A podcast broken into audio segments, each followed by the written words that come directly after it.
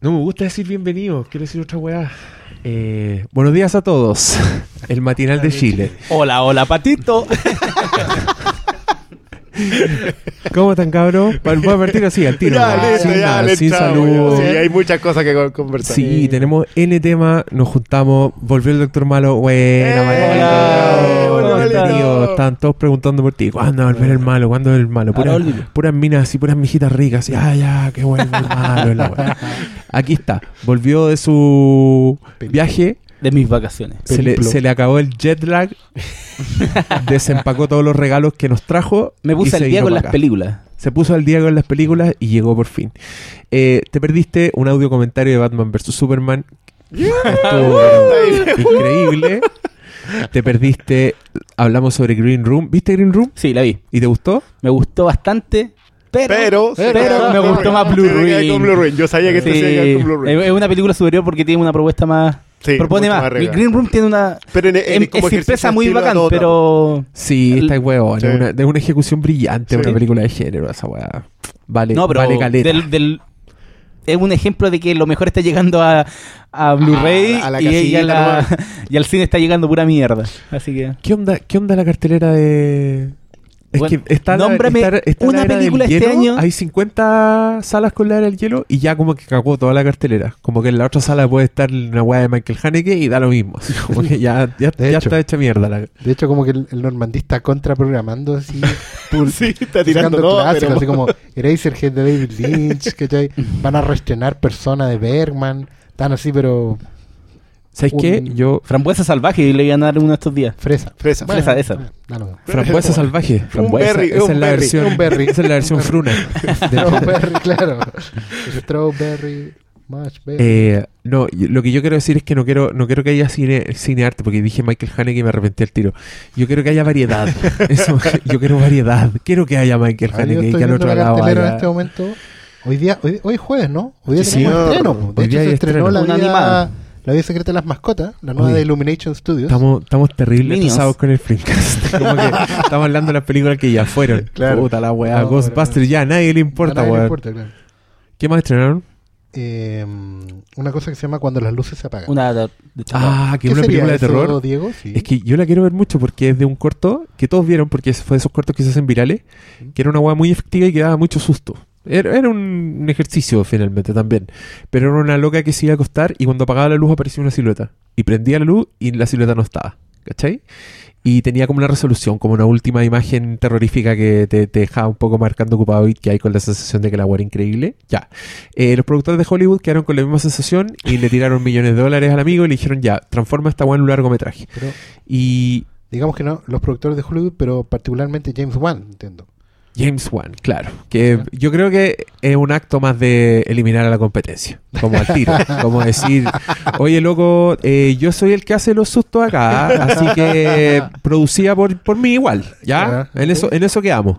Y ahí te, ahí te, ahí te depositamos. Nah, yo creo que es como, mm, ¿cuánta plata me, me sobró del Conjuro 2? ¿Y en qué gasto? para ayudar Porque bueno, el Conjuro se transformó en la tercera franquicia más exitosa de terror. La Después, supera. ¿Cuáles, cuáles son las otras? Resident Evil, que la Eso. tienen como terror los gringos, Corre y- como- pero bueno, la tienen como Una terror cosa que se asustan los y gringos. actividad paranormal. Ya que es así de ser. Pero tienen muy, como muy las otras como rentable. cinco películas, siete películas y está con tres. Ya lo alcanzó, está como a 100 millones. Ah, incluyendo a Anabel. Incluyendo a Annabelle. Incluyendo a Anabel. ¿Qué saga? Pues sí, es la franquicia, Sí, la marca. Hagamos Lucas. Bueno, está bien. Annabelle la fueron a ver por el conjuro. por eso recaudó como Está bien. 300 millones. ¿Tú, ¿Tú cachai que en Chile Anabel eh, tiene como el doble taquilla del conjuro? Que la O primera. sea, sí. O sea, sí, la- la hubo primera- mucha gente que de haber visto el comercial del conjuro y haber dicho, oye, ahora está la muñeca satánica sola. Ya, ahora sí, pues vamos. Una, nueva, una nueva muestra de que este país está como el no, hoyo. no, pues sí. Bueno, eh, convengamos que es cartelera de vacaciones Yo- de invierno. ¿Sabes qué? A mí me cargan todos los podcasts que hablan de taquilla, como de los millones y la weá, como que me aburre mucho. Encuentro que es un tema fomísimo para hablar cuando quería hablar de las películas. Pero sí me encanta saber cuáles son las más taquilleras. Como que encuentro fascinante qué le gusta al público. ¿Cachai? Sobre todo porque el público en Chile, para mí, es muy impredecible. Por ejemplo, las películas más taquilleras de Chile son Anabel, Kramer, y la era del hielo No, era el Cuatro. tres. cuatro. ¿La Cuatro, 4? cuatro. La 4. Cuatro. La 4 es la más taquillera de la historia de Chile. Entonces, cuando nosotros hablamos de película, el gran público anda en otro sistema solar.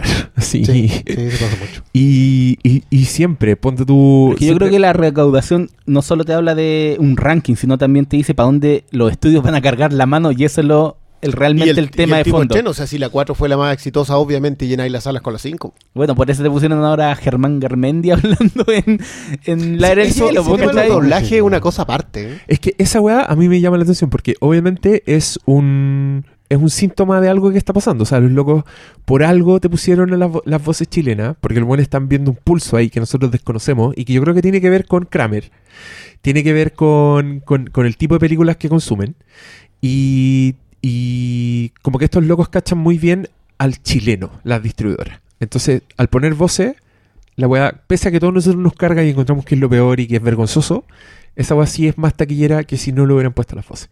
¿Cachai? Entonces, Es que, es que yo creo que el, el tema de las voces es wow. a lo que ayuda es a empujar la decisión. Porque el gran público siempre tiene la opción, porque curiosamente eh, llenan más las salas, pero también eh, consumen mucho más en, en medios alternativos.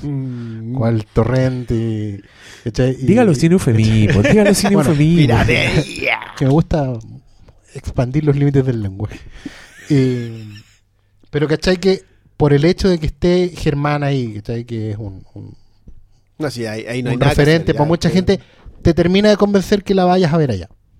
¿Cachai? Es como, oye, va a estar- es como, es como que viniera a tocar en vivo, ¿cachai? Es una, es una, es una lecera. Pero cuando tú seguís a alguien y cuando estáis pegados a un fenómeno, coleccionáis las cosas. Entonces, ya, pues si va a estar en el cine, vamos a verlo. Y, y si ponéis más gente también por lo mismo, porque al final probablemente el, el estudio desde Estados Unidos dice, mira, tenemos estos cupos para hacer esto, ¿cachai?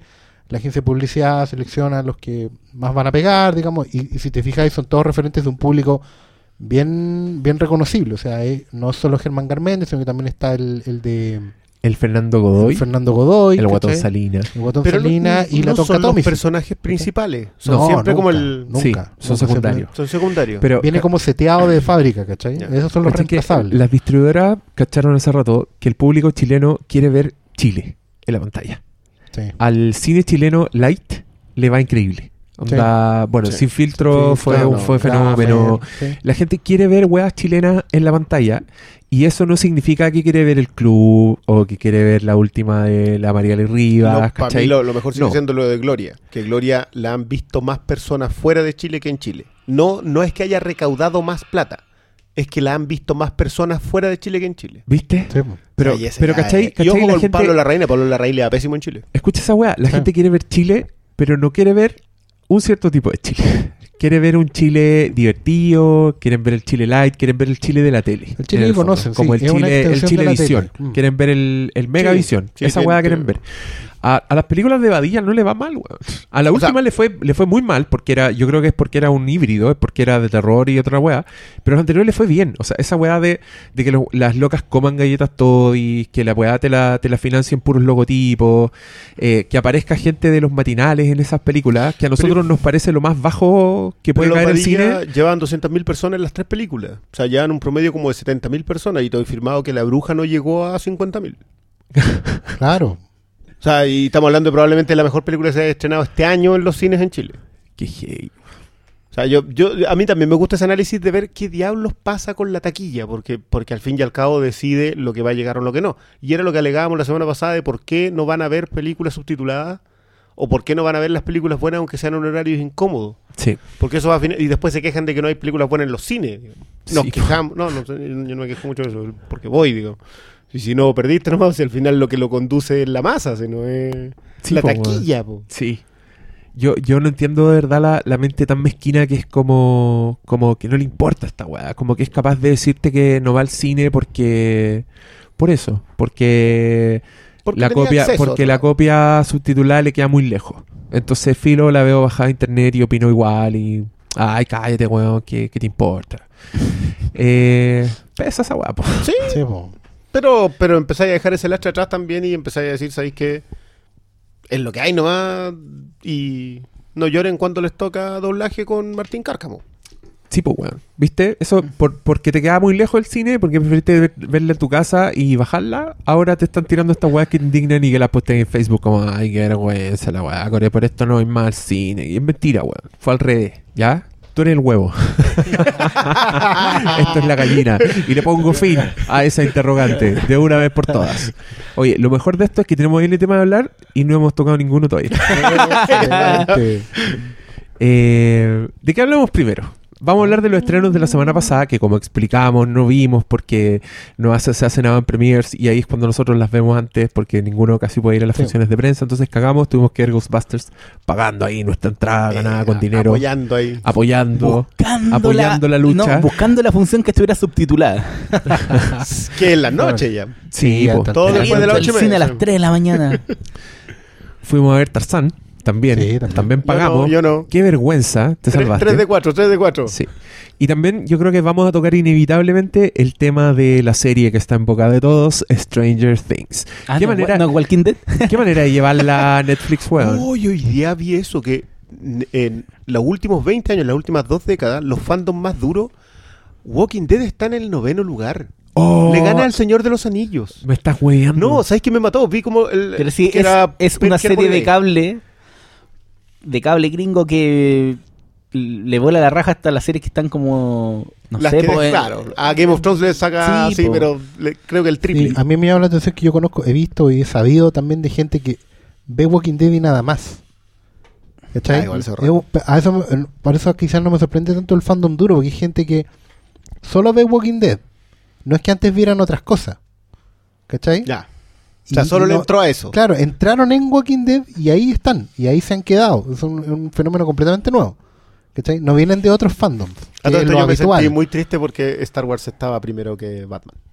Ah, Oh. bueno. pero Igual ¿qué es? ¿Y el segundo? No me sorprende, Batman? pero estoy triste. ¿Y el segundo era Batman? Segundo era Ah, Batman. Wow. Pero es como fandom de que. De, el es el fandom. más duro. Es- es- es- era un dato establecido en función de visitas de las páginas y en función de las compras de los productos en eBay. Ah, ya. Y eran como varios varios sistemas en realidad. de- Sí, igual el Ah, de ya Star Wars puede ser fan hardcore. duro. El fan hardcore. Ya. Igual de. Star Wars puede ser más duro. Pero Walking Dead. ¿Le gana el Señor de los Anillos? ¿En serio? El Señor de los Anillos tiene fans de 50 años, digo. Sí. Pero es que las posibilidades de explotar Es que El que Señor de los Anillos es mucho menor a lo que explotan actualmente a Ya. Walking Dead, po. Ya Pero ah, eh. ya, Walking Dead se explota primero en cómic, después en serie y después en Pero el, figura. mer- el merchandising de Walking Dead es infinitamente superior en lo que tenéis disponible ¿qué, te va- al qué te van a vender? Van a ser como estos estos que- figura, Ya, pero- las lonche, todas las weas. Pero todo lo que te vendían en. Pero en- el Señor en- es más difícil encontrar, yo, creo- yo encuentro. Lo veía en las calles. En una tienda anda, aquí mismo en Chile, andar al, a buscar, encontráis algo que de Walking el Dead. fenómeno del Señor de los Anillos explotó muy fuerte en su momento. Entre el 99 y el 2005, es una cuestión Sí. superlativa.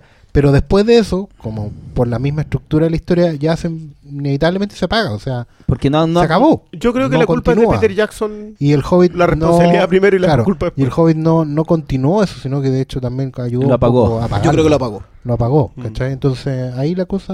Obviamente desviamos el tema porque no queríamos entrar a los tiros No, pero eh, yo estaba impactado escuchando. No, pero- sí, para mí fue un impacto. Y en, ¿Qué he en el ranking, ¿cómo están los de los cazafantasmas? Los Ghost Bros. Creo que no estaba en los 10 primeros. Por ahí lo, lo, lo dejé como retuiteado. Pero, pero era heavy. Por ejemplo, Transformers estaba cuarto. Ya. O sea, y estaba Poké- pero- Pokémon estaba tercero. Yo igual, yo igual quiero saber cómo, cómo llegan a la conclusión de, Bueno, de estaba- la las ¿sabes ventas. que lo- lo- sí o sí, las Dijo las ventas ventas, relacionadas po. con productos. O sea, el Transformers tenía mucho. Sí, es que Transformers igual Transformers llena de 80 y figuras, sí, po. Ah, sí, po. Claro, yo estaba pensando en las películas. Claro, yo, de hecho, por ejemplo, Star Wars, uno dice, claro, el fan de Star Wars te compra todo. Desde las laminitas de frito crack hasta El mojón con el sable. de el reestreno del reestreno del reestreno. Gente que ve la película cuatro o cinco veces. Es lo que En el día.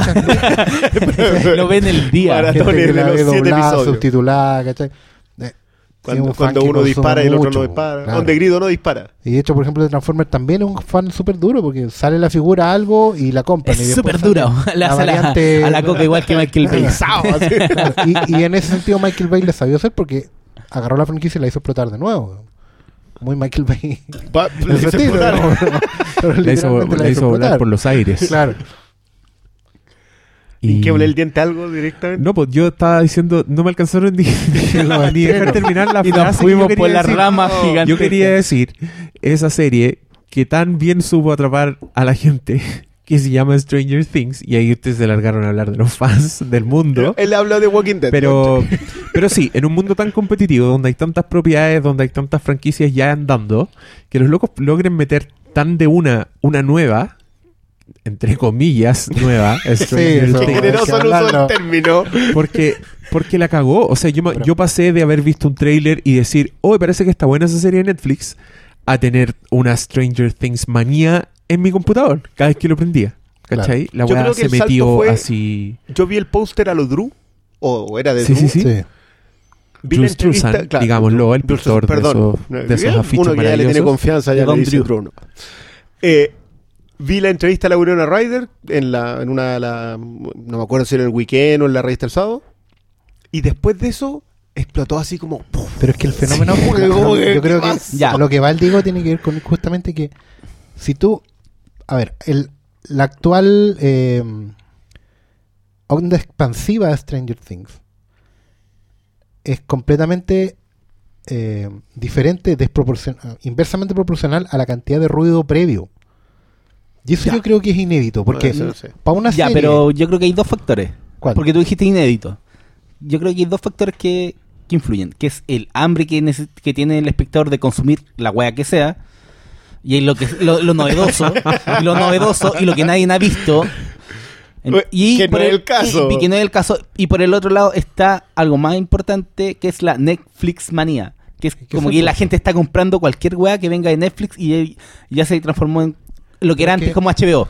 Como, A mí me, a mí Oh, me da... como sinónimo de, Sí. de calidad. Qué malito, qué como feo. sinónimo de calidad. No, pero es lo, es- Es verdad, pero estamos hablando de la está masa. muy bien, como el Lo que- fenó- lo- como el fenómeno me parece masivo es como Netflix se instaló como en lo que era antes HBO. Sí. Bueno, y lo que sigue siendo HBO, pero en menor medida. No, y ahora es como, tenéis que ver todas las weas que está sacando Netflix. es verdad. La, Narcos, la maratón es... Narcos, Stranger- y como te dan todos los capítulos al tiro, no tenéis que esperar.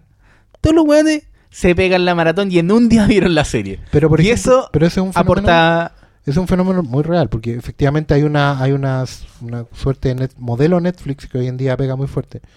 Pero, Y que ayuda mucho a ese ruido inicial, creo yo. pero, pero es- ya yo creo que en este caso particular, porque igual Netflix estrena, no sé, 10 o 12 series al año. Hay unas que pasan No, muy no, piola. yo diría que bastante más. ¿cachai? No sé, mm, Pero las comedias, Pero- pero, los dramas. no, pero hay, hay, me acuerdo uno... puta, No, weón de- River, Marchela y River, Marseille Marchella. la estrenaron todas Claro. en un mes.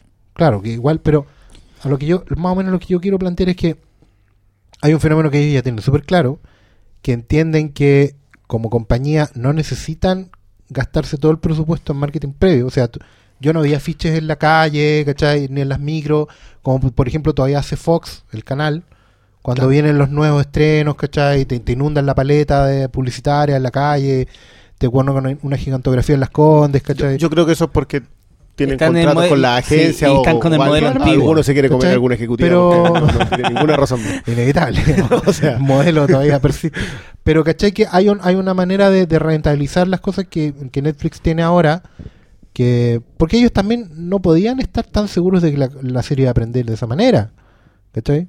Eh, la cosa se dio como ellos habían planificado, pero no tenían manera. Por algo Netflix no revela su índice de audiencia.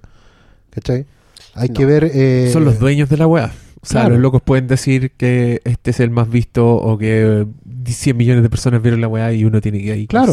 Y me refiero a que. revelado otras cosas, revelan Sí. como, como comportamientos de consumidor, Claro. pero no revelan Pero los ¿cachai números duros. eh, es un, es un fenómeno que, que sienta varias bases, porque por un lado, la campaña previa es muy pequeña, por lo tanto, pareciera en primera instancia que el riesgo se acota mucho.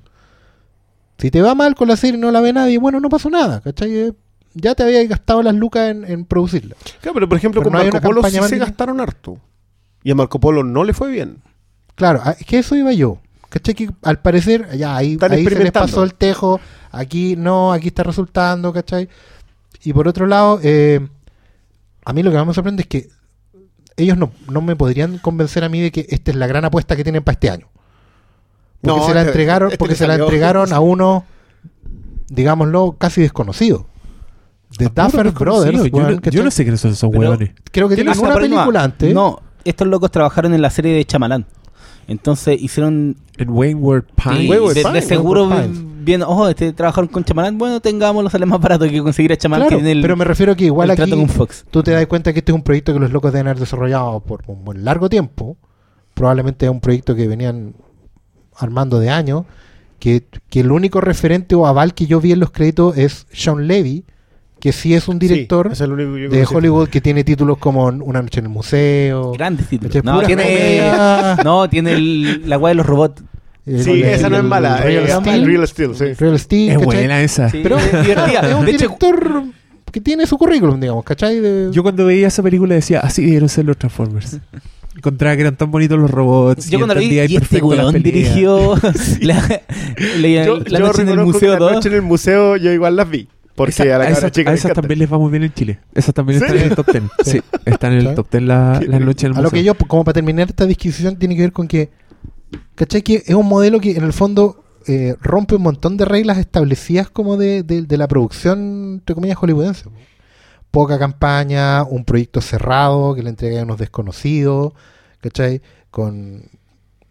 Pucha, eh, sin, sin muchos ganchos referentes. O sea, aparte de Winona Ryder, que igual es una actriz que venís resucitando, no tenía otros actores que te hagan cameos o ganchos como para decir, vamos a verla, ¿cachai? Puta, pobre Matthew Modine, Ah, ¿dónde lo tenés? No, Matthew Modine es casi, casi un Stan Lee. Joker. ¿cachai?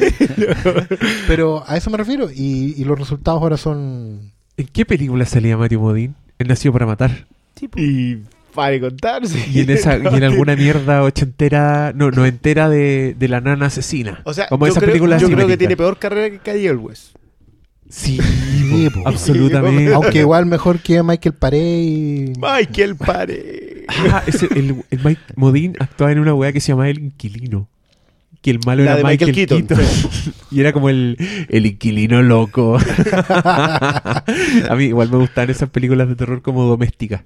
Cuando el- como que el vecino Bueno, era el yo, asesino. Yo tírele un, tírele un, o inviten un traguito a David Harbour, que, era- que él viene de Manhattan. Y en Manhattan es el otro científico del proyecto Manhattan que, que como que deja la escoba. ¿Cuál es Har- Harbour el sheriff? Harbour, Harbour, el sheriff. Sheriff. No entendí nada de tu No. Manhattan nadie. No, No, nada. No, botado. Ah, Matthew Modine estuvo en Full Metal Jacket. Eso dijimos, Sí, po. Esa- partimos así la conversación, Oscar. Bienvenido al planeta Tierra. Aquí lo esperamos. Oye, espérate, antes de seguir, yo quiero leer un comentario que se me quedó de la, de la semana pasada, que no sé qué pasó, como que se cortó abruptamente justo cuando le íbamos a contestar al amigo seguir, güey. de, de Planet Earth. No, ¿cómo se llama? The Man from Earth. Y este es uno que yo quería leer, pero que tuvimos esa dificultad técnica, entonces no, no lo pudimos leer, así que voy a partir ahora leyéndolo. Es de Alejandro Xome, no sé cómo se pronuncia su apellido. Dice, soy demasiado cine y lunfa, estas cosas como destacadas, o sea, son algo dentro de Facebook. Quiero solo mandarle un saludo y que se está escapando la palabra cabros cada tanto. Ah, porque son argentinos, ¿viste? Ah, no dije eso, son argentinos. Ah, ya, Él- vale. bueno, él debió decirlo en su, Lunfa, sí. en su comentario. De Lunfa y de Demasiado Cine, que creo que son unos podcasts argentinos, y yo que el otro día escuché un pedazo, son unos cabros bien, bien motivados, y lo entendemos, los queremos por ello. Y dice, quiero solo mandarle un saludo y que se me está escapando la palabra cabros cada tanto y la estoy adoptando como propia. me copa mucho todo lo que dicen y cómo profundizan algunos temas cuando agarran pelis. Además, me río bastante porque nos hacen acordar bastante a nosotros, pero como si fuésemos chilenos. Ja, ja, ja. Me gusta cuando ponen la cumbia, cuando dicen alguna guasada. La sigo cantando en mi mente. Hacer podcast a uno lo afecta. Le mandamos un abrazo y mi pregunta es, ¿existe alguna guerra entre los críticos que no abrazan la virginidad, como nosotros, y los que se dejan llevar por la pasión? ¿Qué abraza? ¿Cómo abrazáis la virginidad? Como imagino, si hay una diferencia entre críticos vírgenes y críticos, ¿Qué un de crítico críticos virgen? con una vida sexual. Eso es. ¿Por Con qué? onda, claro. No, o será crítico ñoños. Los que se dejan ¿Nosotros llevar. ¿Era algo así? de la definición? O estar hablando del- del- de, la crítica misma, como que el que se deja escapar por la pasión es como el hueón así que confiesa que realmente le gustan las películas y el otro es como el, el, el Oh, más frío. ver esta. El que dice, bueno, una propuesta interesante y no el que dice, oh, esta weá me cagó la vida. Eso es. No, Bueno, si esa es la sé. pregunta, bueno, en verdad las dos. Yo me inclino a la pasión. Siempre es más importante pasión. El crítico que abraza la virginidad se está perdiendo algo muy importante de la vida y del universo. Y por ello va a tener peor lectura de las películas. Si mientras más mundo y más vida tenga encima, mejor va a leer las películas y mejor podrá transmitir eso. Ese es mi consejo. Yo, yo lo pongo en capa. A ver. Sí, yo, yo también empiezo por la pasión, pero me gusta mucho la otra capa de abajo del, del, del de la estructura. O sea, como que, si, el- ¿qué es lo que nos pasó al fin y al cabo con Mad Max hace un año? Que, que como que debajo leíamos una cosa, independiente que encima veíamos al loquito con la guitarra tirando fuego. Qué weá más Entonces, hermosa. claro, veíamos... Feliz cumpleaños para mí que exista esa película entre nosotros. Bueno, ahora, ahora te leímos, pues Alejandro. Ahora, ahora vamos a conversar. ¿Y qué vamos a conversar? De este tráiler hermoso. Escuchamos. That stuff went everywhere, by the way, in every crack. Very hard to wash off. We have dedicated our whole lives to studying the paranormal. Now there's sightings all over the city. There are people out there that need our help. Holtzman, you're a brilliant engineer. Aaron, no one's better at quantum physics than you. We can provide a real service. Eh, sí, me acuerdo que el, el Alberto Montt, una vez que lo invité a este podcast, se burló de mí y me hizo bullying por poner trailers, por poner pedazos de audio. Como, ¿Sí? como que para él no tiene ningún valor. Yo me si podría no podemos burlar de sus cagas de viñeta. No, no. Volvió malito. ¡Eh! Bienvenido, malito. Te echábamos de menos. bueno, en este. Malo el trailer, weón. Tengo- Como el hoyo. Sí, hay gente. ¿Vaya a que- colocar el primero o el segundo? hay no sé, voy a poner cualquiera que los deje peor a ustedes. Lo acabamos de ver. ¿Estáis mintiéndole a la gente? Lo vimos acá en nuestra super pantalla. Claro. lo vimos lo acá en nuestra, los teléfonos en la cara. nuestra LED. En Nos damos esfuerzo de vuelta, producción, está claro. en nuestra espalda. Que si no es programa de YouTube, la weá, ¿por qué quieren, loco? Deberíamos hacer eso. Volvernos Hagamos- youtubers. ¿Hagamos un youtubers? Sí, hagamos hagamos un youtubers. youtubers. Ya, eh, po- ponga así si usted se suma a la campaña de Flimcast a los youtubers. En widescreen. Flim, ¿cómo se va a llamar? Flimtube. Flimtube. Flimtube. y acá, 3500 mira, acá yo confieso, esto fue lo mejor de, de todo, eh, que ya hablamos de Ghostbusters del capítulo anterior y explicamos un fenómeno así bien especial y que yo todavía me lo creo mucho. Encuentro que es la, exp- es la explicación para entender el odio a Ghostbusters. Eh, vuelvan al capítulo anterior si no lo han escuchado porque no les vamos a hacer el resumen. y, y con la película se me confirmaron todas las weas que dijimos y agregué algunas más. Entonces hay, hay material para continuar la conversación.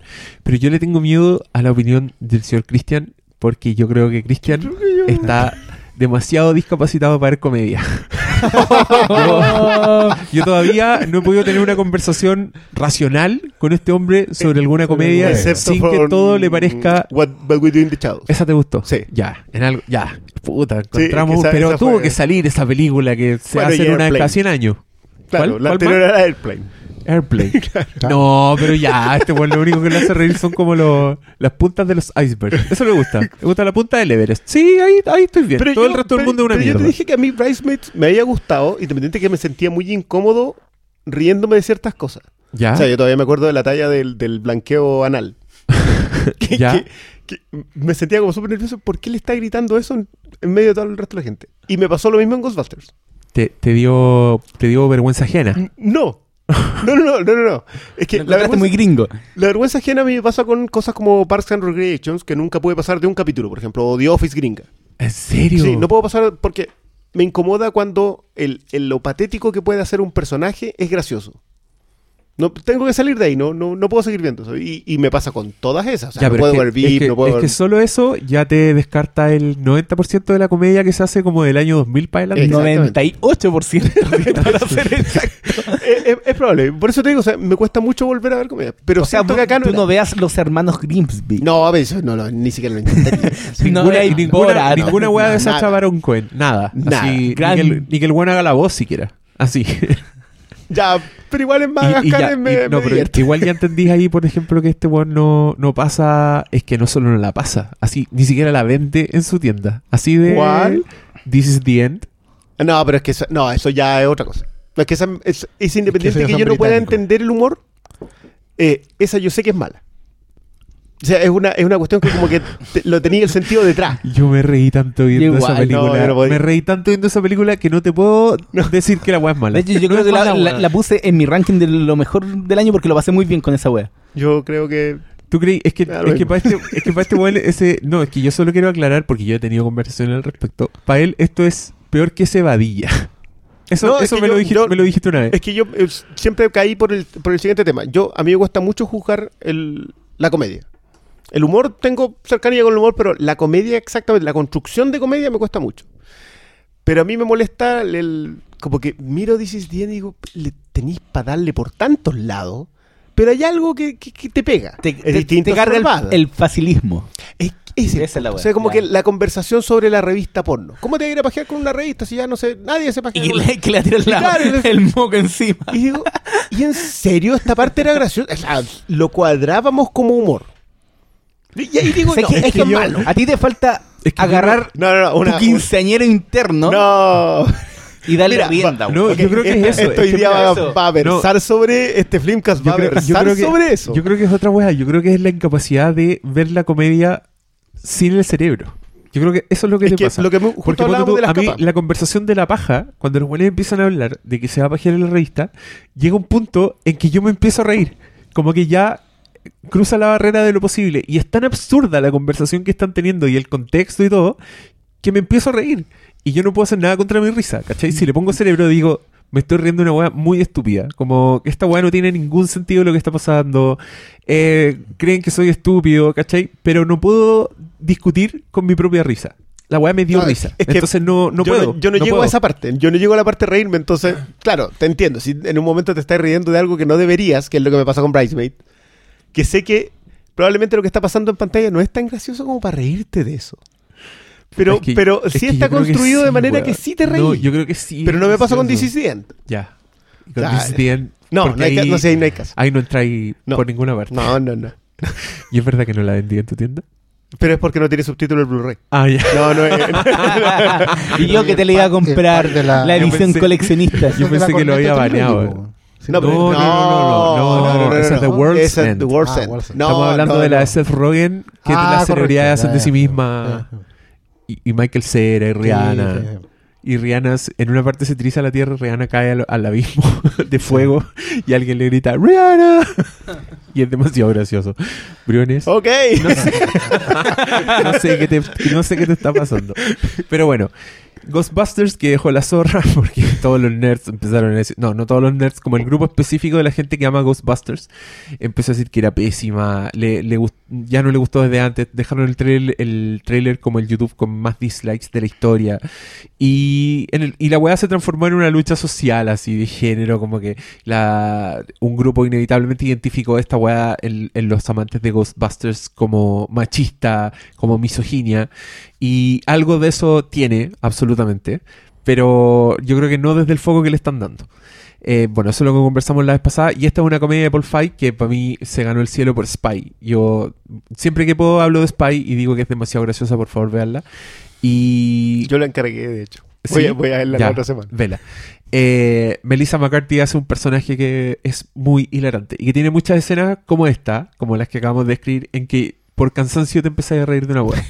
Tiene una escena, por favor, vela, en que la loca está humillando a un espía, como que lo está retando. Y cada vez se empieza a enojar más. Y, le lanza como un- una catarata de insultos que son muy graciosos. Y la vieja es, pero así, no tiene piedad con el weón. Lo hace mierda en dos minutos. Y esa weá es para cagarse de la risa. Eh, me habría gustado ver algo así en Ghostbusters. Encontré que el personaje de Melissa McCarthy era, era puta, demasiado suave. Sí, demasiado sí. suave, demasiado no lo que había hecho antes. Y, y, y yo ya me metí a hablar de lleno de Ghostbusters. A- Aterricemos Ya. Ghostbusters. Cada uno que diga lo que más le gustó y lo que menos le gustó. Ya, yo partí, así que yo voy a hablar. A mí me gustó mucho esta comedia. Me gustó mucho la Kristen Wiig. Me gustó mucho ver a estas personas en pantalla, sea lo que fuera que estuvieran haciendo. Como que encontré que las buenas son todas divertidas. La Leslie Jones, especialmente la, la Kate McCannon, que todo, Kate McKinnon, ¿cómo se McKinnon. llama? McKinnon, que he visto que la basurean en muchas partes porque su personaje no tiene ninguna construcción, no, no, no tiene arco, Puras no caritas. es ese personaje, claro, son puras caritas. Pero yo cada vez que la buena estaba en pantalla no paré de reír, no paré de mirarla. Era como lo, lo que más me llamaba la atención de, de todas las escenas, cómo se sentaba la weona, lo que estaba haciendo mientras los demás estaban conversando. Y que me encanta además porque se parece al monito de Egon. De, de los cazafantasmas de dibujo los- de animado. animada. Tiene sí. como el mismo copete para el lado, Sí. tiene los lentes. Y es como un poco la que hace el rol de Egon. Aunque esta película no tiene como equivalente de personaje. Ella es como la, la- como la ciencia dura, la que, la Sí, que sí, se pone el, la- el overall para construir weas. Y me reí mucho con las minas todo el rato. Y encontré que lo más fome era lo, el cazafantismo de la película. Como que me reí mucho la primera mitad y en la segunda mitad ya era como estar mirando qué estaba pasando nomás. ¿Cachai? Sí. Eh, y desde ese punto encontré que era más o menos nomás, pero lo pasé bien. Eh, me cayeron bien las minas. Me encantó que fuera, que fuera como era. Encontré que era que es más inteligente de lo que le dan crédito, porque muchas de las weas que nosotros conversamos, de lo que era la Ghostbusters antigua, como estos niñitos, como este club de Toby, eh, muy asexuado, donde el único que es sexuado es el weón que se burla de ellos, el personaje Claro. de Bill Murray, y, y que es muy infantil, entonces, desde ese punto de vista, y que cuando la veis chico, la wea te marca para siempre, entonces cuando veis amenazada ese, ese tipo de weas, lo pasáis mal. Yo encontré que esta película tenía weas deliberadas para hacer pasar mal a ese weón. Y, y eso me pareció heavy que el weón se adelantara, como a lo que venía. Sí. Eh, ¿A qué voy? A que hay un, hay un personaje hombre que es como el hombre objeto, que es el weón bonito pero que es estúpido, ¿cachai? Que es donde la película llega como a sus límites más absurdos, como que el weón ya bordea en una discapacidad. Es demasiado estúpido ese personaje. Y el malo es un weón que le hicieron bullying, un weón freak, un weón solo, un weón nerd, que, que es un hombre. ¿cachai? Esas son las figuras masculinas de la película. Y todo el rato yo estaba pensando, ya, este weón está tratando de hacer enojar a estos weones. Onda, lo loco es que ya están enojados, yo creo que van a odiar esta película, pero así, con pasión. Con pasión. Sí, Onda, no van a ver nada de la película, no le van a ver ningún mérito. Incluso otra de las cosas que yo encuentro penca de esta película, que es el exceso de reverencia por la película original, Sí. también le va a cargar a esos hueones. A, a mí me cargó porque era nada que ver. Onda, la weá llamaba demasiado la atención sobre sí misma. Y era como que lata, como que estáis logrando hacer una weá en, en ti misma. ¿Para qué llamáis a la vieja? ¿Para qué ponía a Bill Murray? Onda, el personaje de Bill Murray es como. Alguien lo decía en un podcast que he escuchado hoy día. Si ponías a cualquier actor que no sea Bill Murray en ese personaje y te habríais dicho, ¿por qué vi esta weá? Onda, ¿por qué perdí cuatro minutos de película en este personaje que no le importa a nadie? Eso no me gustó de la película y va a ser muy eh, indignante para los que ya la odian. Y tampoco me gustó que encontré que era muy como muy sitcom como muy encerrada. Como la otra Ghostbusters de alguna forma veíais más, no se sentía que veíais más ciudad, no, no sé cómo explicarlo, pero acá era muchas escenas del interior, rara vez salía de la ciudad, como que tú sentís que en la otra Ghostbusters la ciudad es un personaje en sí mismo. Como la weá transcurre, el, el final es como en un rascacielos, ¿cachai? Esta weá era, era, era muy de tele, encontré. Como que ahí, ahí, no- ahí se me cae un poco. De hecho, las dos Ghostbusters son tratan de, de Nueva York. No pueden transcurrir en otra ciudad. De hecho, en la 2, en la 1 es más piola y en la 2 es más estúpido porque al final es como... El problema era la ciudad. Están todos tan enojados en la ciudad, claro. claro. Fue todo muy literal y muy estúpido. Y el clímax es la estatua de Pero, libertad pero sí, tú tenés razón en el sentido de que Ghostbusters siempre fue un sketch de Saturday Night Live, que es una de las weas más neoyorquinas que hay, que ha habido en la tele en la historia de la humanidad. Y era un sketch alargado, digamos, ¿cachai? Ahora, em, a mí también me, me molestó el efecto espejo, o el efecto Force Awakens, si quieren. ¿Cachai? La película va demasiado... El factor remecuela. Porque de un momento a otro tú vas eh, haciendo los paralelos con la original. Además de los chistes obvios, como por ejemplo que salga el, el hombre malvadisco, se les caiga encima, ¿cachai? Eh, igual hay un paralelo al hombre malvadisco más adelante, que es este, eh, que es el logo de los cazafantasmas, da lo mismo el spoiler a esta altura. El logo de los cazafantasmas que se convierte en, en el monstruo gigante Sí. al que tienen que enfrentar. Es el paralelo al hombre malvadisco. El Oogie Boogie. Claro, ¿cachai? Exactamente, el Ubi Ubi. Hay un montón de paralelos a lo largo, o sea, y, y algunos son abiertos y otros no.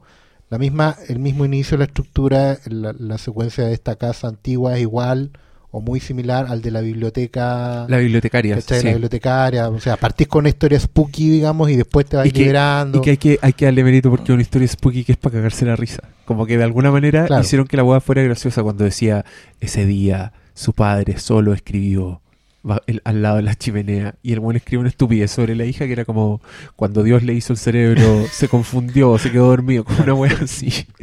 Como que era, era, era una comedia de terror. Eso, eso me gustaba. Encontrar- es que espérate, yo quiero poner un paréntesis que ese para mí es un mérito. Encuentro que la weá se ve increíble. Encuentro que los fantasmas son filetes. eh, toda esa gente que como que basurea los efectos. Sí, son súper digitales. De ninguna manera pensáis que es una weá que existe en la realidad. Pero las weas se ven increíbles. Y yo la vi en IMAX 3D. Y. Ah, el malo también la vio en IMAX. Tenía un efecto súper bacán que era. Tenía como un widescreen falso. Como que tenía unas barras y en las escenas donde había muchas weas 3D, las weas salían de las barras. ¿Cachai? Ah. Entonces el efecto Ah, era como wow. Y cuando las buenas tiraban los rayos, los rayos salían de la pantalla, ¿cachai? Era, era, se veía muy, muy bien. Y, el- y ese mono, el, el Oogie Boogie, yo también encontré que se veía bacán, como pisoteaba las weas. Era como, yo estaba viendo esas weas y estaba como bien, ¡Mish! Oye, no, no es menor el efecto, porque yo, de hecho, una de las cosas que no me gustaron, o, o que más bien me incomodaron en Ghostbusters, mira, para mí la original, eh, me- a ver, el cambio entre la original y esta me hizo pensar, digamos, qué es lo que da miedo hoy en día, o qué es lo que espera la gente para divertirse con el terror, ¿cachai? O si es que ahora hay un terror divertido y un terror que asusta, que antes quizás no lo había. La primera, igual, el, el- el elemento sobrenatural está dado por una cosa como bien Lovecraftiana y bien de demonio antiguo, ¿cachai? Era, Zul era un demonio fenicio, sumerio, weón, muy antiguo, ¿cachai? Entonces tú, inevitablemente, si hay links con, puta, desde el exorcista hasta Lovecraft y toda la weá. Y había una cosa de- del mal, de un mal antiguo, ¿cachai? Una cosa primigenia que podía dar mucho susto. De hecho, si le sacáis las cosas de comedia a Ghostbusters, igual te queda una película que es como bien Lovecraftiana. Es verdad.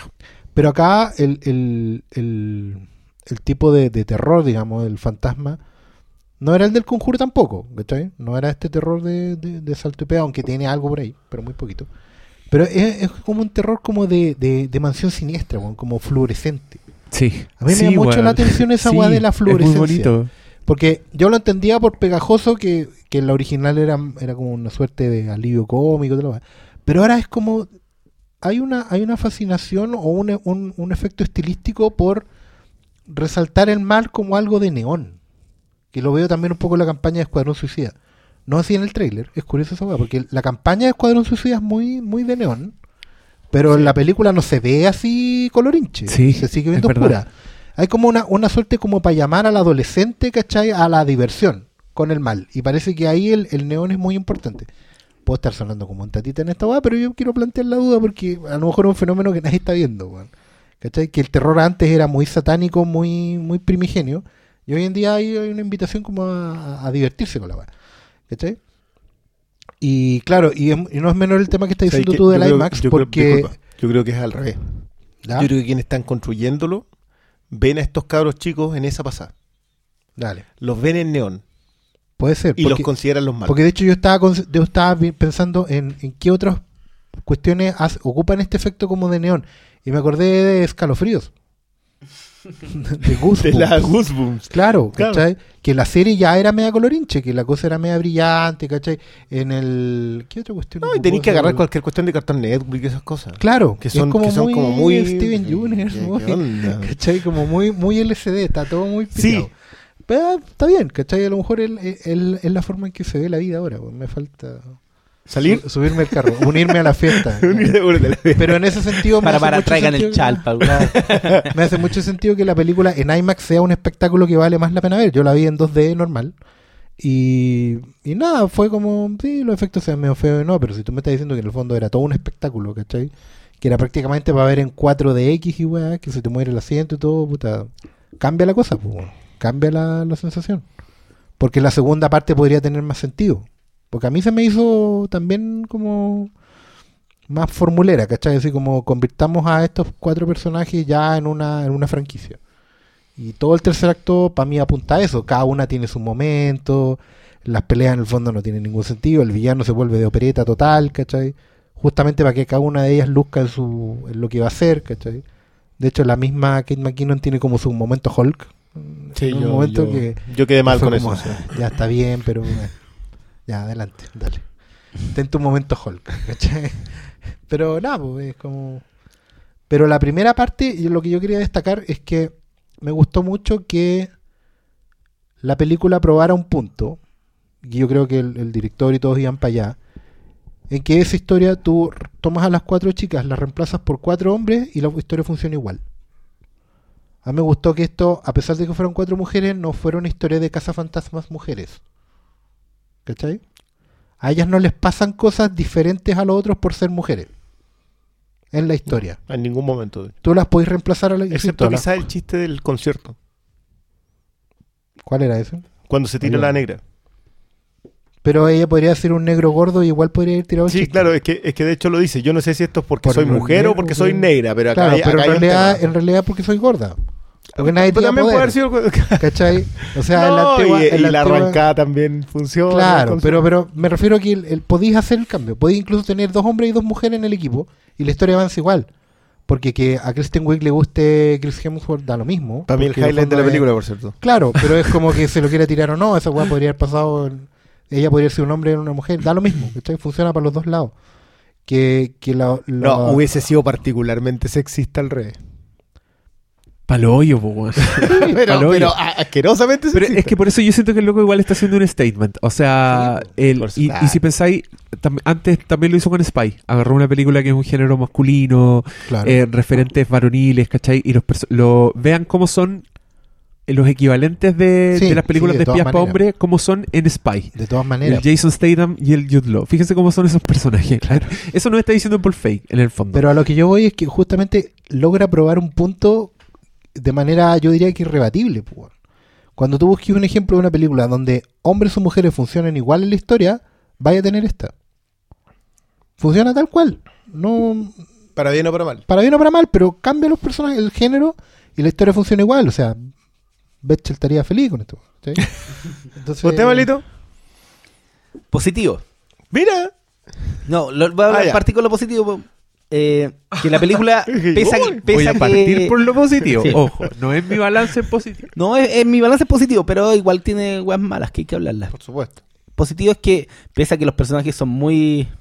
Es como un esbozo muy grande cada uno y no están bien definidos, te transmiten algo importante que es que son un equipo. Y una película de los cazafantasmas necesitaba esa wea. Y en esa línea me, me gustó mucho cada vez que hacían algo diferente con los cazafantasmas. Por eso me chocó mucho cuando entran en el territorio nostálgico de los cameos, porque te saca de, de la bola que de ritmo, sí. de, de la bola que ellos están haciendo, ¿cachai? Entonces cada vez que hacían como algo que no era como lo original, me gusta toda la, la interacción entre los personajes. Pero aunque tenía cosas nuevas, también sentí que se sentía mucho el corporativismo de la película. Y algo que para mí puta, me chocó desde el crédito que te dice que esta es una producción de los Ghost Corps. Sí. ¿Cachai? Entonces desde el principio te están diciendo que esto es un producto de una productora hecha para explotarte la marca de los cazafantasmas. Y de a poco fui notando, ah, ya esta web para secuela, para secuela, para secuela, ya para la wea, ¿cachai? Entonces, como mi mayor punto no fue que, no sé, pues desarrollaran más los personajes, sino como la capa por abajo que va de este corporativismo de la película que, Lanzaron una franquicia. que está la franquicia ahí, pues, weón.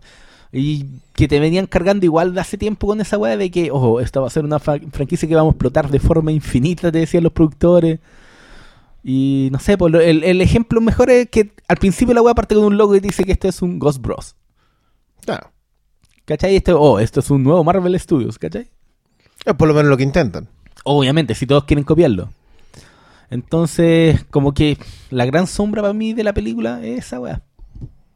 Más allá de que es divertida, que tiene pifas, que parte muy bien, que después se desinfla por eso mismo del corporatismo, porque igual les va influyendo para que el, el último acto sea Claro, el para gran lanzamiento de la secuela y pa- por eso te meten la escena post crédito que te, te hace dos jugadas. Te habla de una secuela y te tira al pasado con la nostalgia de lo que fue, ¿cachai?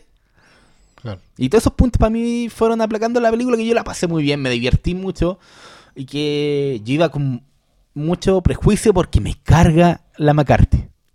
Y como ¿Te suavizar funciona? y como la suavizaron, La suavizaron, ya. Y, la- y ya no es tan imbécil como en sus otras películas, me cargó menos, porque yo en todas las otras que le he visto me cargaba, ¿cachai? Como, no, ver, una película de no está buena decía hacer el mismo rol, pues, ¿cachai? Y como no lo hizo, y funcionaba en el equipo con, con el personaje de la... De la Kristen Wiig. Oye, pero ¿viste yo creo que he tenido mala suerte porque la Melissa McCarthy no, no siempre es así. Da, hace personaje. Da, el de Bridesmaids yo lo veo de verdad como un, un, un ser extraño que existe, ¿cachai? No es como la weá haciendo lo mismo siempre. Eh, hace esa weá, era súper marciana y en Spy es como una buena que es seca y es súper agresiva, como que... Pero después está siento la que otra el película con la, con la Sandra Bullock. con la Sandra Bullock que es el mismo personaje odiable. Y The Boss también. Y en The Boss, ¿cachai? Como, no sé, pero aquí como hace algo distinto. Bien McCarthy, Yo- así te ¿sabes- paso. ¿Sabes qué a mí me pasa con, con que siento que la, la- el personaje de McCarthy podía apuntar para allá? Pero no es, no es solamente que podría haber apuntado para allá en su relación con la Kristen Wiig. Pero la McKinnon frena eso. Como que de alguna manera lo que, lo que hablas tú de la dinámica de equipo funciona demasiado bien. Porque todos van haciendo un aporte en un momento, o sea, todas van haciendo un aporte en un momento y todo va creciendo para y apuntando. y apuntando. A mí me gusta mucho la superestructura. Mucho este tema de la de pegarle el palo al que la va a odiar. Y se los pega antes. Sí, Y, se- y le pega como tres. sí. Si cualquiera, Cuando leen los comentarios de internet. Cuando leen los comentarios de internet. Ese claramente es, es una fue Claramente, refilmación que metieron. ya. Sí, yo creo, yo creo que es un- una cuestión a posteriori. Pero, pero el, el villano, el villano es derechamente un. O sea, el villano es el Ya. que la viene odiando. Sí, pero sé que ahí me, me de otro punto que no me gustó.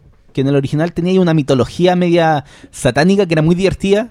Con toda la historia de fondo, cómo se iban apropiando los fantasmas de la ciudad. Y esta weá de que era un tipo enojado que eh, tiene sus maquinitas espejo donde los va a despertar a los fantasmas. Para armar el. Sí.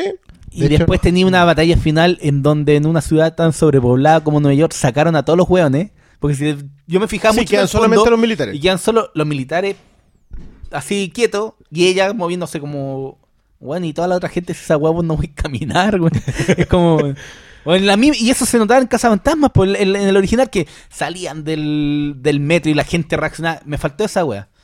Que, que fuera menos maqueteada, ¿cachai? Claro, porque porque- todas esas weas como que le y era lo que hablaba un poco el, el Oscar, ¿cachai? Que co- como toda esa ausencia de interacciones con, con la ciudad le, le baja los puntos de esta película. Sí, es que yo creo que justamente lo que, lo que tú mencionas del corporativismo, del, del lanzamiento de la franquicia, a mí es. Que va muy... Des ¿Sabes qué? Me acuerdo de otra wea. Va muy relacionado con otra wea. Las armas. Las armas de la casa fantasma, que no tiene sentido cómo la usan, porque al principio te dicen, ya, las atrapamos, lo- a los guanes lo- como que lo amarramos con los rayos, bla, bla, bla, y después lo aniquilan así como buen puré. Sí, una weá así de la nada, una un cosa salto que no tiene sentido, pero es ¿por qué?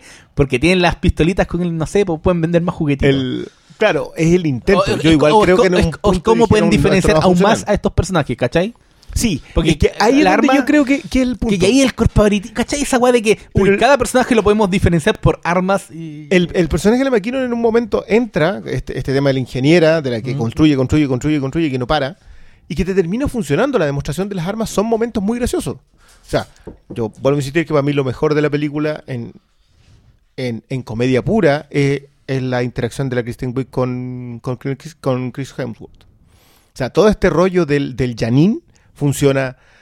O sea, Del ya te, te, te, reía y porque aparecía el tontorrón, o sea, y, y, le- y, la, y como todos los demás la miraban así como, puta, no puede ser más pajarón. Y eso me funcionaba, me funciona en, to- en- como lo mejor en, en, en esto. La McKinnon, a mí de verdad que yo no entiendo por qué piensan que el personaje no alcanza a estructurarse. No, pues el personaje, si, si lo- tú logras estructurar el personaje a punta de carita Yo y creo una que docena, es, es una funciona. mezcla entre la falta de diálogo para que el personaje diga más. Porque al final el personaje es como, ya, hago la, la- Hace la arma y, pongo, y ha- hago cosas y pongo cara, ¿cachai? Pero le falta como más que más diálogo, como que a la negra, pues ya. No, no es como el Winston, que en el, No, le- no. hacía en el original y en esta te entrega, oh, es la, eh, esta otra tres hueoncitas no saben nada de la ciudad, yo le, y les va tirando datos. Que es algo que en realidad no, no le sacan provecho, pero por lo Pero, menos está. pero logra funcionar. Pero por lo menos Claro, está, sí ¿cachai? está. Y, y ya, no es, no es el, el negro sustituto reemplazable que metieron a última No, hora. no es- el camisa tema- roja. Justamente lo más valioso es el tema de la interacción de equipo, como dice el malo, porque efectivamente, a diferencia de la original, donde tú tenías ya un protagonista, que era Bankman, el Bill Murray, que era la historia de él y de cómo él iba entre el equipo, sus amigos, sus niños, su club de Toby y el, el mundo, el mundo de, de las tentaciones que son tanto los fantasmas como Sigourney Weaver. Y es la historia de él, cómo él va de allá para acá, de allá para acá, y al final encuentra un equilibrio, para suerte de él, digamos, porque equilibrio no existe. Y, es, y esa es la fantasía Ghost Bro, ¿cachai? Acá en cambio tú tenés comedia clásica. tenéis una dupla que son la, la Vic con la, con la McCarthy, que funcionan de repente como Luis y Martin, ¿cachai? Como Abbott y Costello, y porque además tienen una historia entre ellas. ¿cachai? Tienen un tema pendiente por solucionar.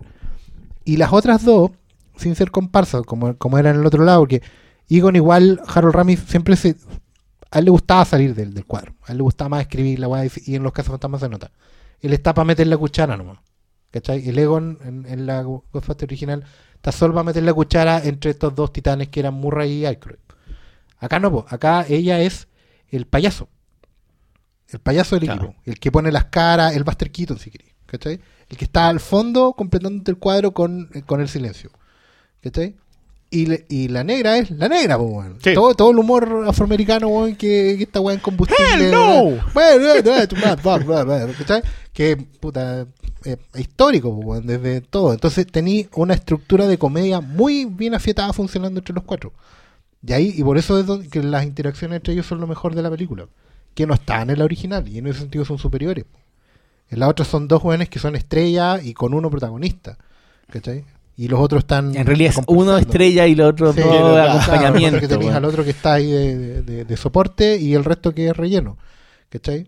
En cambio, acá no, pues acá tenéis un grupo afiatado de comediantes haciendo lo que mejor hacen. ¿cachai? Y tienen una, una estructura súper afietada de, de comedia en que ni- incluso ninguno es reemplazable. Yo no, no me imagino en una. Ya, si vamos a hacer franquicia acá, meterle un quinto, una quinta casa fantasma. No, No, sé qué tipo de, No comedia. No, porque además entraría ahí a chocar con otros elementos. O sacar una. Sacáis una y ahora sí que le quitáis peso. En la, en la primera se sacáis al negro buena onda Winston, pero para Comic Con chilena nomás. No, no dais para más. Pero, Entonces, pero acá tenemos claro que esto no sigue.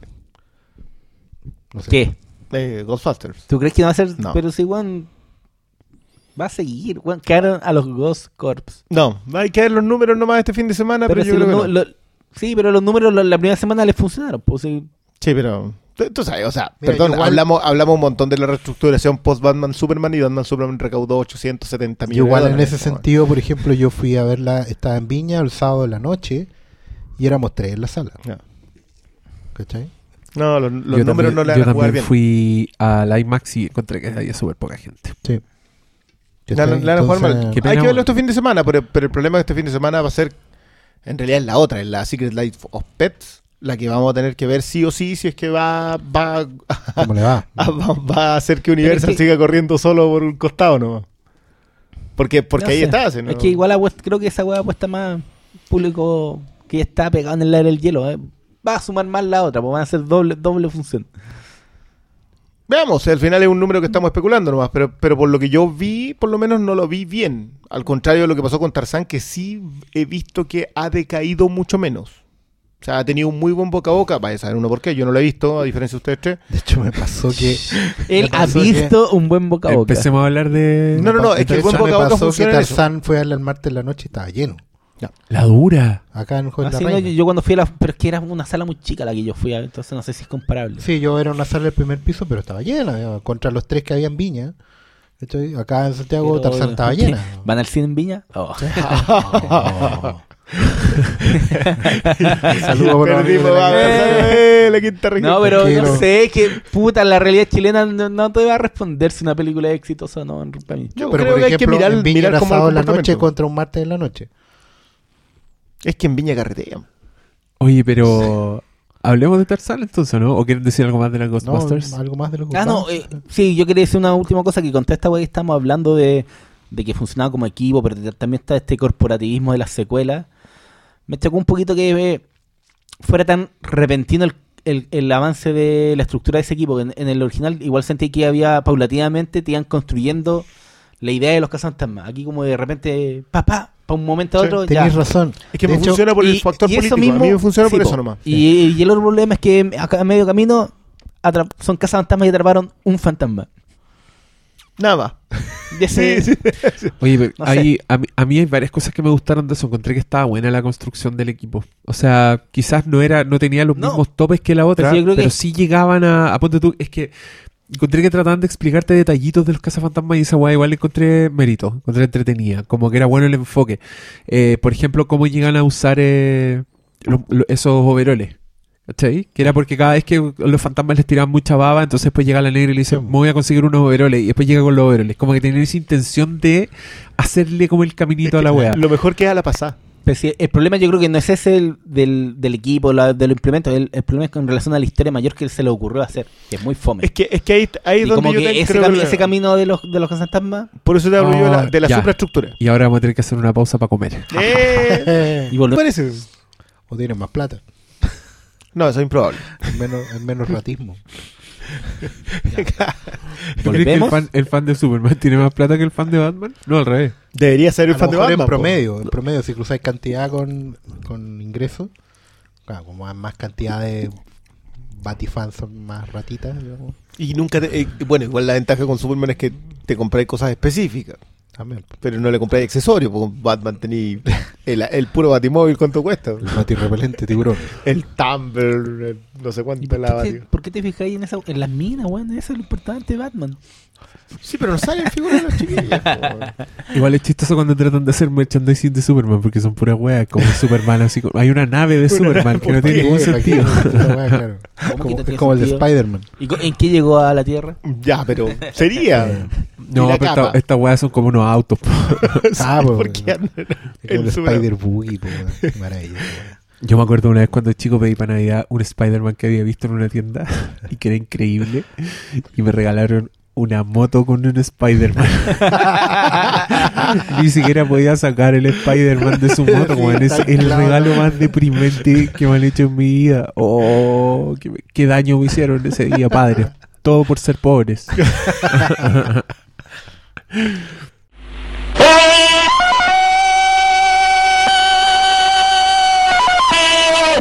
Bueno, vamos a hablar de Tarzán Ah, ahora. ya volvimos. A propósito, historia- sí, Ah, pues. ya vale. historia triste. Ya volvimos. de Tarzán. Hoy es verdad, no sé en qué minuto volvimos. Pero volvimos. Vale. Cuando estamos hablando de los fans que tienen plata. Claro, Eso. por ahí. Ya, bueno, ¿van a hablar de Tarzán? ¿Le, Sí. le- le oficio de productor? No, pero tú no puedes hacer preguntas. O no, primero hagámosle preguntas nosotros a él, porque él además Ah. vio The Killing Joke. Es Uh. el único que ha visto el estreno exclusivo de eh, DC Warner, que se rajaron y van a estrenar su película en el cine. Yo no esperaba que fueran a hacer eso. Igual, ¿qué creen ustedes? ¿Que estrategia de marketing para Suicide Squad? Sí, de todas maneras. Yo creo que Te- ya eh, descubrieron marcar, que como marcar un poco yo el, el tiempo, así como, acuérdense. que Joker vende por sí solo. Bien particular la elección si es que apuntaba ya el Joker. ¿Por qué? A ver, Porque desarrolla. no es... Pero es que más que el, el Joker, el que vende es Batman. Batman. Sorry, pero. Sí, será una historia sobre el Joker, pero ahí está Batman. Sí, está bien, pero no. y en, en Suicide Squad te van a, a mostrar a Batman.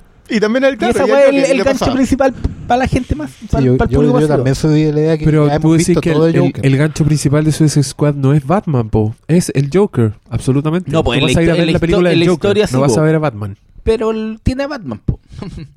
y teniendo a Batman, es el gancho. Yo no sé todavía. No, yo, yo soy de la idea que, por ejemplo, este fenómeno Harley Quinn entre, entre el fandom tiene mucho que ver con que es una variante del Joker. Ahora, una cosa es lo que los...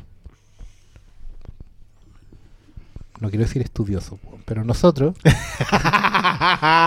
lo dije igual. Lo que nosotros sepamos de qué se trata y otra cosa es lo que la gente ve de afuera. Yo dije... Ahí yo- te falta decir, no quiero decir la plebe. término trademark. No, pero es que, es que, por ejemplo, yo no.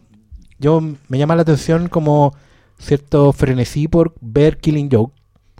Eh, aquí otra vez la vieja escuela. digamos. Killing Joke no era un cómic fácil de conseguir por mucho tiempo. No es que es una cuestión que la haya leído todo el mundo. Eh, Pero igual la, la edición perfil entró en... Sí, sí, pero. Llegó a kiosco. Claro, pero no. Tú me preguntáis quién tiene la perfil, no son muchos, ¿cachai? Pero más Ahora- allá de eso, A lo que yo ¿Cuándo voy es que. llegó la perfil? 92, Perfil llegó a Chile no, en el el 95. 95. No, el 95. Yo tuve que La Killing desembolsar... Joe llegó en los 94-95. Ah, No, yo no, no, que no. que cuando llegó perfil No, no, perfil de haber llegado al 90. Yo tengo una edición 5 y tuve que desembolsar sus buenos morlacos para tener... Era el- más cara que la perfil. Sí. La perfil costó en su momento 500, 550 pesos. ¡Oh! No, ni cagando. Otra weá me Y, costado y 10 venía con los colores originales. Ah. Los colores origi- guarden Bueno, su no, pero a lo que yo voy es que a mí me da la impresión de que el, el- hay harto fanatismo del último tiempo por el Joker en general. Yo creo que Sobre todo por lo de Ledger. Desde lo de Ledger en Nolan que ustedes saben, pues tú sabes sobre todo, Marito, hay, hay páginas en Facebook con frases motivacionales del Joker. No me. Para, para, para. Mira, weón, me acabáis de recordar el peor mojón del internet que existe en, en- en Latinoamérica, weón. ¿Qué es qué? Weón, son unas páginas que usan a la imagen de Heath Ledger para entregar mensajes del orto positivista que no tienen puta relación con el guasón, weón. Entonces, no. Si usted se los toman en su muro, el weón que compartiese, sáquelo de sus redes. no merece estar en sus redes. Son cosas como no Oye, te quedes yo con nu- lo que ves desde Nunca he visto afuera. esa Ha weá. sido bendecido. No. Sí. No, igual yo creo que me han aparecido porque yo sigo grupo nerd, ¿pa' ¿cachai? Nos pasa. a todos. Pero, en fin. Parte de tu Ya, al- formación un, poquito lo que tú estás hablando, igual yo creo que. ¿Por qué se estrena eh, La broma asesina? Uno, porque en Estados Unidos lo hicieron. Lo van a hacer. O sea, sí, lo van a hacer, de, de hecho que todavía no se estrena. Eh, dos, ahora, igual con esta weá de la distribución digital, supongo que es más fácil transportar Sí. una película, y, ¿cachai? Tres, tampoco es, digamos que se estrena tanto, son dos días acá en Chile. Sí, pero, no lo, la el- es lo mismo que se estrenó Anomaliza. No, pero Anom- Anomaliza estuvo una semana. No, Anomaliza No, estuvo días específicos. estuvo Y en funciones. Y una pura función al Sí. día. Esta weá Ah, tiene dos por lo menos. de de. Esta por lo menos tiene dos. Pero igual, pues es algo súper acotado, que sea llenar la sala, que no arriesga a tener salas vacías, No, para nada. De hecho, yo creo que las preventas se van a agotar. y que está eh, amarrado a un título que la masa lo considera una vaca sagrada de los cómics, pues, weón. Sí que está Watchmen, La broma asesina, No, no le tiremos a la masa nomás. Digamos que en- dentro del No, calzoncillo pero- por fuera es uno de los. pero... Entre los de- 10 en, siempre. en los cómics de superhéroes, bueno, ni siquiera entre los 10, yo digo top 5. Mm, Mira, top cinco, ya, perfecto. Top 5, te ponen, Ah, ya, te ponen eh, los año lados. 1, Watchmen, La broma asesina, Dark Knight Returns. Dark Knight Returns y... Bueno, si andáis muy generoso le ponéis Kingdom Come. Yo hubiese puesto Born Again y no solamente por, por tirar uno Marvel, digamos, sino porque yo creo que en realidad es como de los pilares. Pero. O Marvels, ya. Pero, ¿cachai? Pero de, es como... Es una marca de, asociada muy, muy fuerte a los cómics. Entonces, Lo que pasa es que desde mi experiencia yendo a No eventos, cualquier historia, creo a eventos ñoños, de, de estos de cómics y toda la cosa, ferias friki, cosas persas y, y de ñoños, digamos, donde vamos a vender nuestros libros. donde venden fotocopy y toda esa Claro, todo eso, eh, los fanarts y todas estas impresiones de arte sin licencia. y etcétera, ¿no? Eh, yo hace, hace ya más de un año que vengo viendo la portada del Killing Joke como una de las cosas más vendidas entre esos afiches impresos, en poleras, Para mí hay dos: la portada y la otra cuando se está tomando el pelo, cuando, el, cuando El- surge el Joker. el- Después claro, de los dos dibujos de. Brian Boland que son muy típicos de... el- Loco, yo me acuerdo de una época cuando estaba la Batmanía por la película del 89, Ya. Tim Burton, que vendían weas de Batman en todas partes. O sea, de verdad, todo era Batman Sí. en todas partes. Y ahí había poleras de con ese Joker, del The Killing Joke. Yo la primera vez que los vi fue Sí. en una polera, que de hecho la tenía mi primo, y yo lo odiaba porque yo quería esa misma polera, donde aparecía ese Joker. Lo vine a ver El que se agarra el pelo. tiempo Sí. después, sí, en, El en el Brian, cómic y decir, ah, era de acá. Es que a eso voy yo. Hay, hay, un, hay un fenómeno con el Joker que, que obviamente está asociado a Batman, eso es indiscutible. El Joker sin Batman no existe. ¿Cachai? Pero que ha aprendido mucho. La gente, hay gente que colecciona cosas de Joker. eh, a mí, a mí no me, a mí, sorry, a mí no me cae en la cabeza que alguien tenga como ídolo un villano.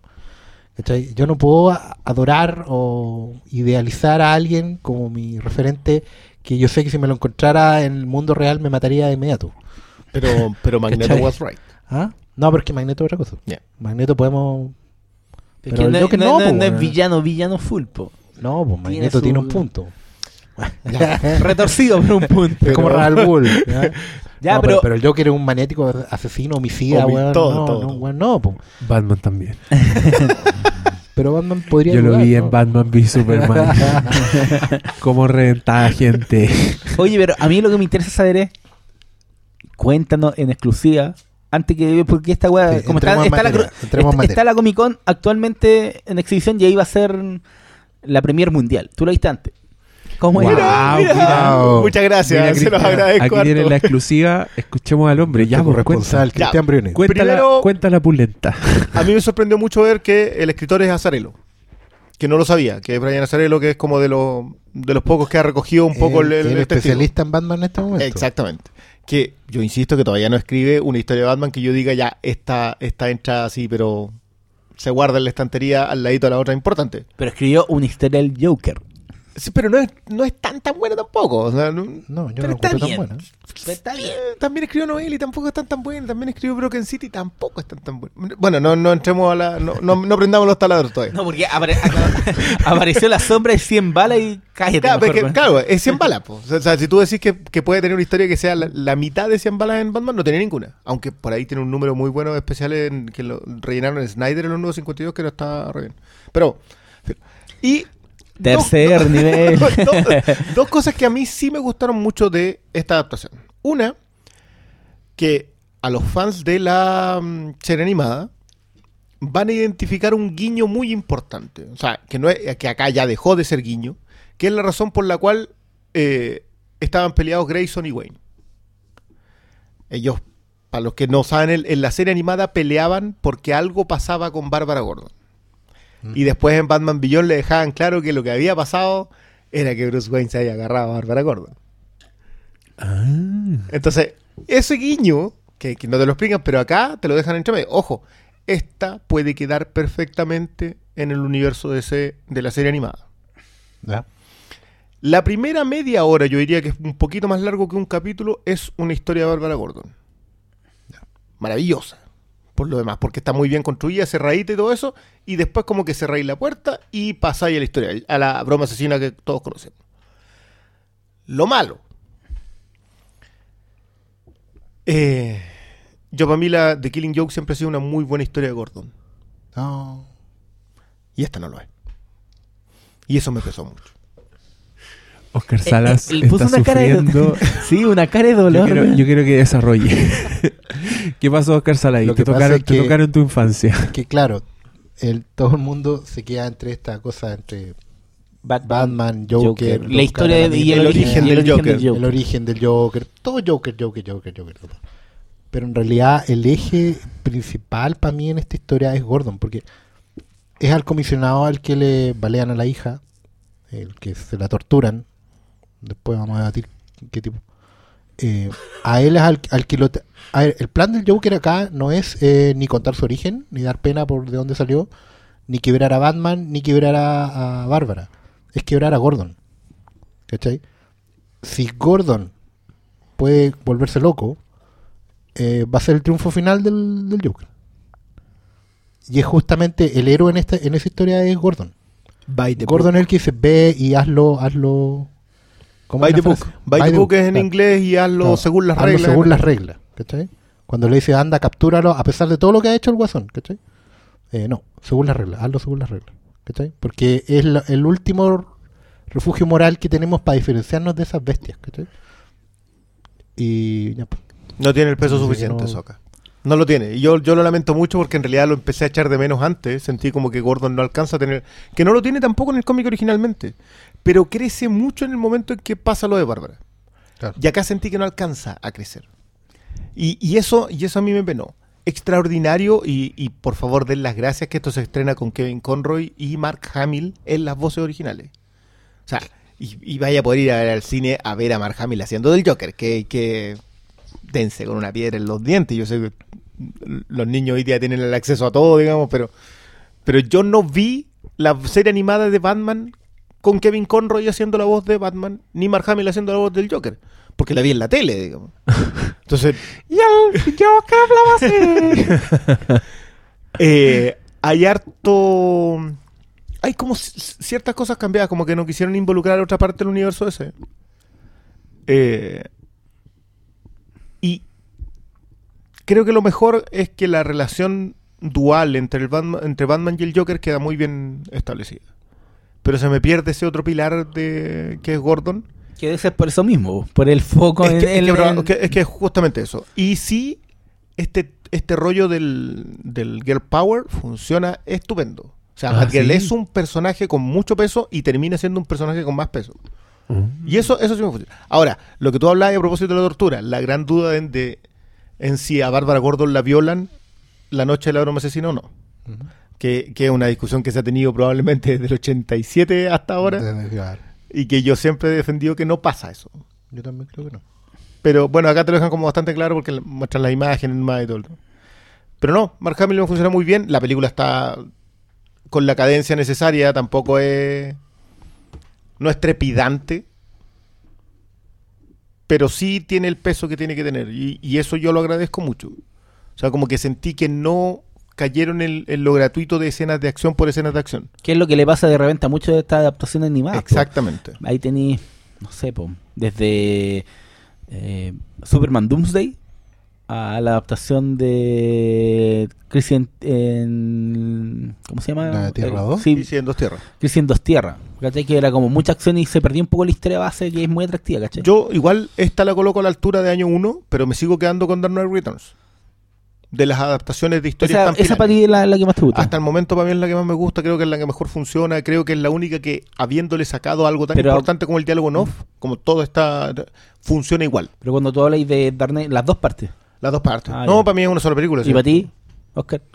¿La mejor de yo- esta weá animada? No, yo soy honesto, yo he visto re pocas. Ah, De hecho, creo que he visto solamente Año 1 y Dark Knight. ¿En serio? Pero de- sí, porque el otro día descubrí, de hecho, que ahora hay como un canon. Y tú, las películas animadas de ese tienen un número. Yep. Eh, creo que el Killing Joke es como la 20. así. sí, Bueno, pues la un montón. Y la, la 1 creo que es Superman Doomsday. Cosa muy La rara. una Superman Doomsday. Es muy raro.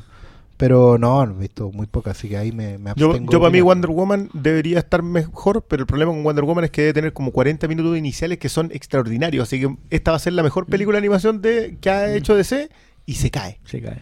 Y se cae por el mismo tema de la acción. A mí la que me gusta mucho del Liga de la Justicia es Darwin Cook. Ah, el... ah, es muy divertida. Ah, siempre se me olvida el nombre de esa historia. New Frontier. New Frontier. Sí, es que ahí el detective no, marciano se roba esa cuestión. Ya, pasamos del tamaño ya, hablen de Tarzán. Sí. Ya, Basta de taladrar el suelo. ya. Nah, seguro no hay a taladrar a Tarzán. eh, fuimos a ver Tarzán, po. Eh, la nueva película que se llama La leyenda de Tarzán, ese es el nombre. Y que yo, desde que. Dirigida, dirigida por el responsable de las últimas cuatro películas de Harry, Harry Potter. Potter. Peter No, David. David David, Yates. David Yates. Yates. David Yates. Yates. Y Las últimas cuatro. Sí, pues. Oh. Sí, fue como que él agarró la manija y de ahí no la soltó. dijo: Oye, yo, yo estoy bien acá. Decía: No me cambien. No, Cuarón ya fue. Bueno, No, puta, yo veía los trailers y no me tincaba, pero de a poco me fue tincando. Como que este fue un caso en que el marketing funcionó. Y llegó un punto que dije, ya, es igual quiero ver Tarzán. Como que está el potencial de los bonos digitales y toda la weá y de hacerlo en serio. Y no me gustó. Lo pasé, lo pasé súper mal. Como encontré que. De partida la película es una estafa, porque no es la leyenda de Tarzán, es como el- la leyenda de Tarzán 2. nada. Es, es Como- Tarzan Returns. Sí, es de esas películas donde lo que tú querés ver ya fue. Entonces solo veis retazos de la historia de Tarzán, pero en flashbacks. Que fue un poco lo que pasó con la Alicia del País de las Maravillas de Tim Burton. Que también Oh. era una segunda parte y que el- la historia que todos conocemos La viste era un flashback. No, pues era un flashback en que aparece la Alicia chiquitita porque todos le decían, antes habías venido. Sí, y pero ahí- es que la de Tim Burton a lo que me refiero es que funciona como una secuela de la misma la película animada. animada de Disney. Ah, además, sí, puede ser. Eh, no, acá no funciona como una secuela animada de la de Disney. Porque Eh, Warner. es otro. no, hay, no hay Phil Collins. Los gorilas no hablan. No tienen voces simpáticas. Y de hecho, los gorilas en esta película son una mierda. son muy terribles, son muy malos. Y este- básicamente esto es Tarzan DC Comics. Ah, Eso es. Sí, tú. era, era.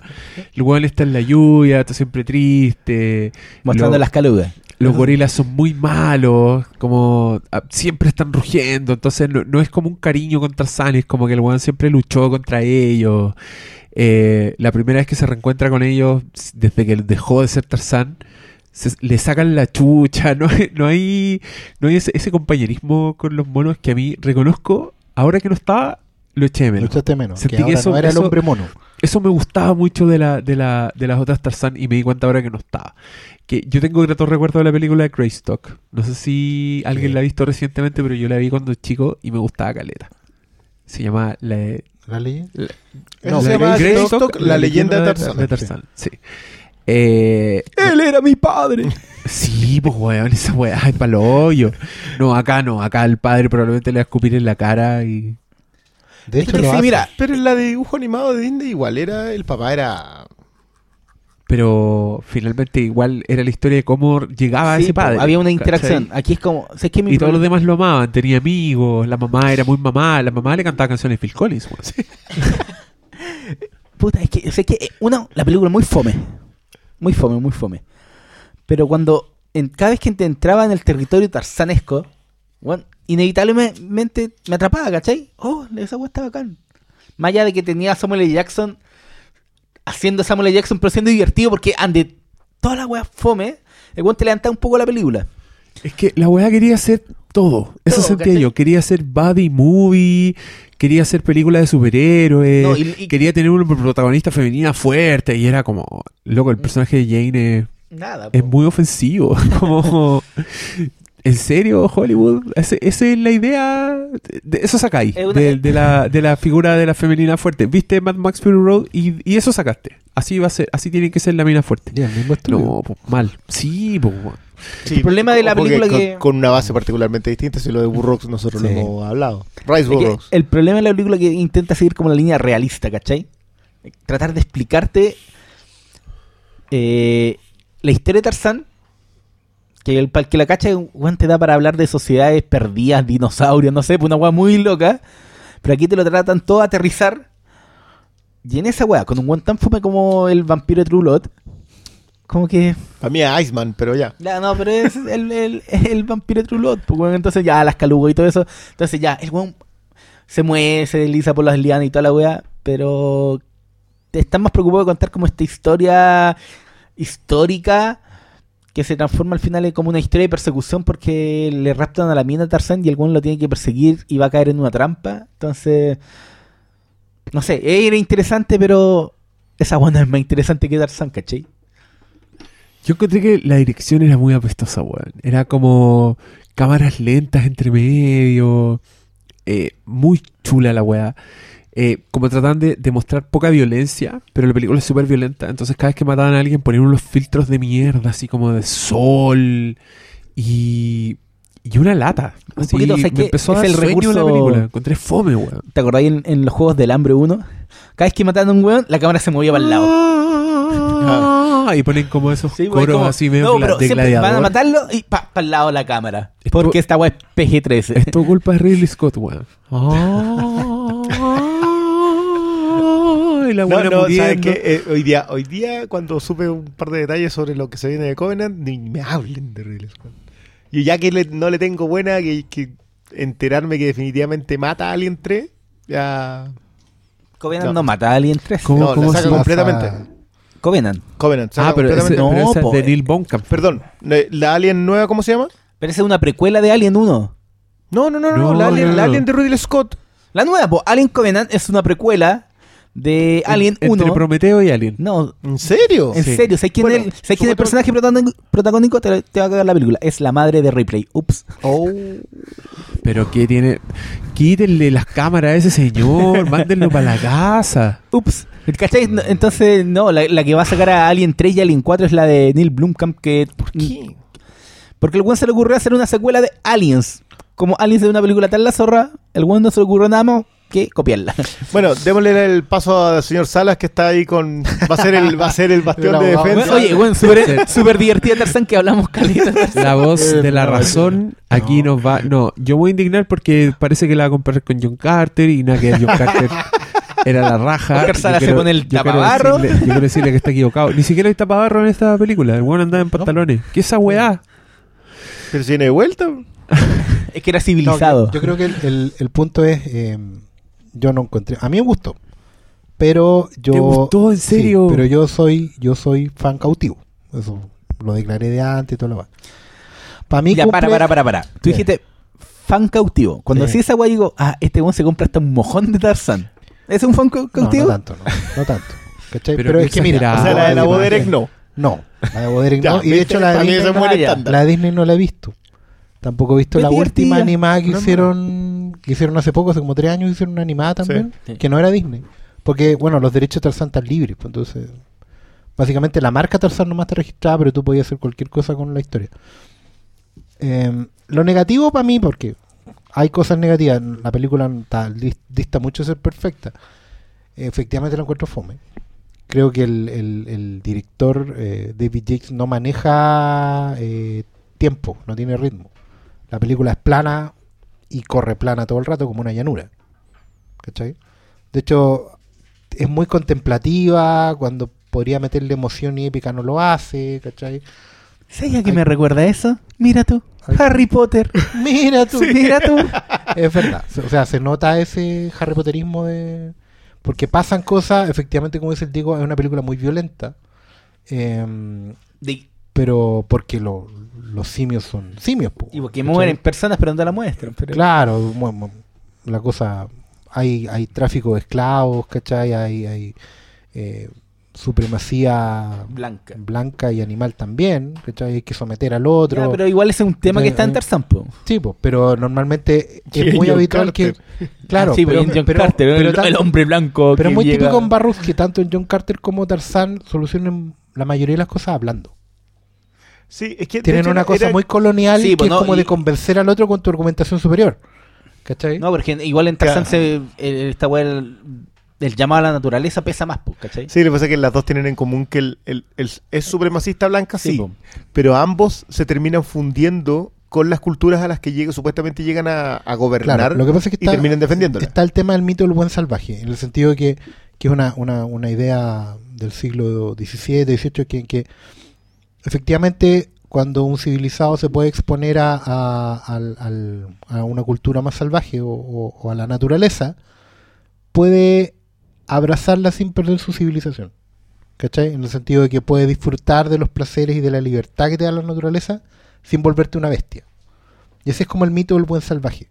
¿Cachai? Que en, en las novelas de Barrocks está la idea de que, a pesar de que Clayton, el, el heredero de, de Greystock, que es este niñito que queda abandonado en la jungla después de la muerte de sus padres, eh, y es criado por monos, eh, que tampoco son monos en las novelas, sino que son una suerte de simios más avanzados, que son los mangani, que son estos, estos monos que tienen una inteligencia superior a los gorilas y a otros simios en, en general.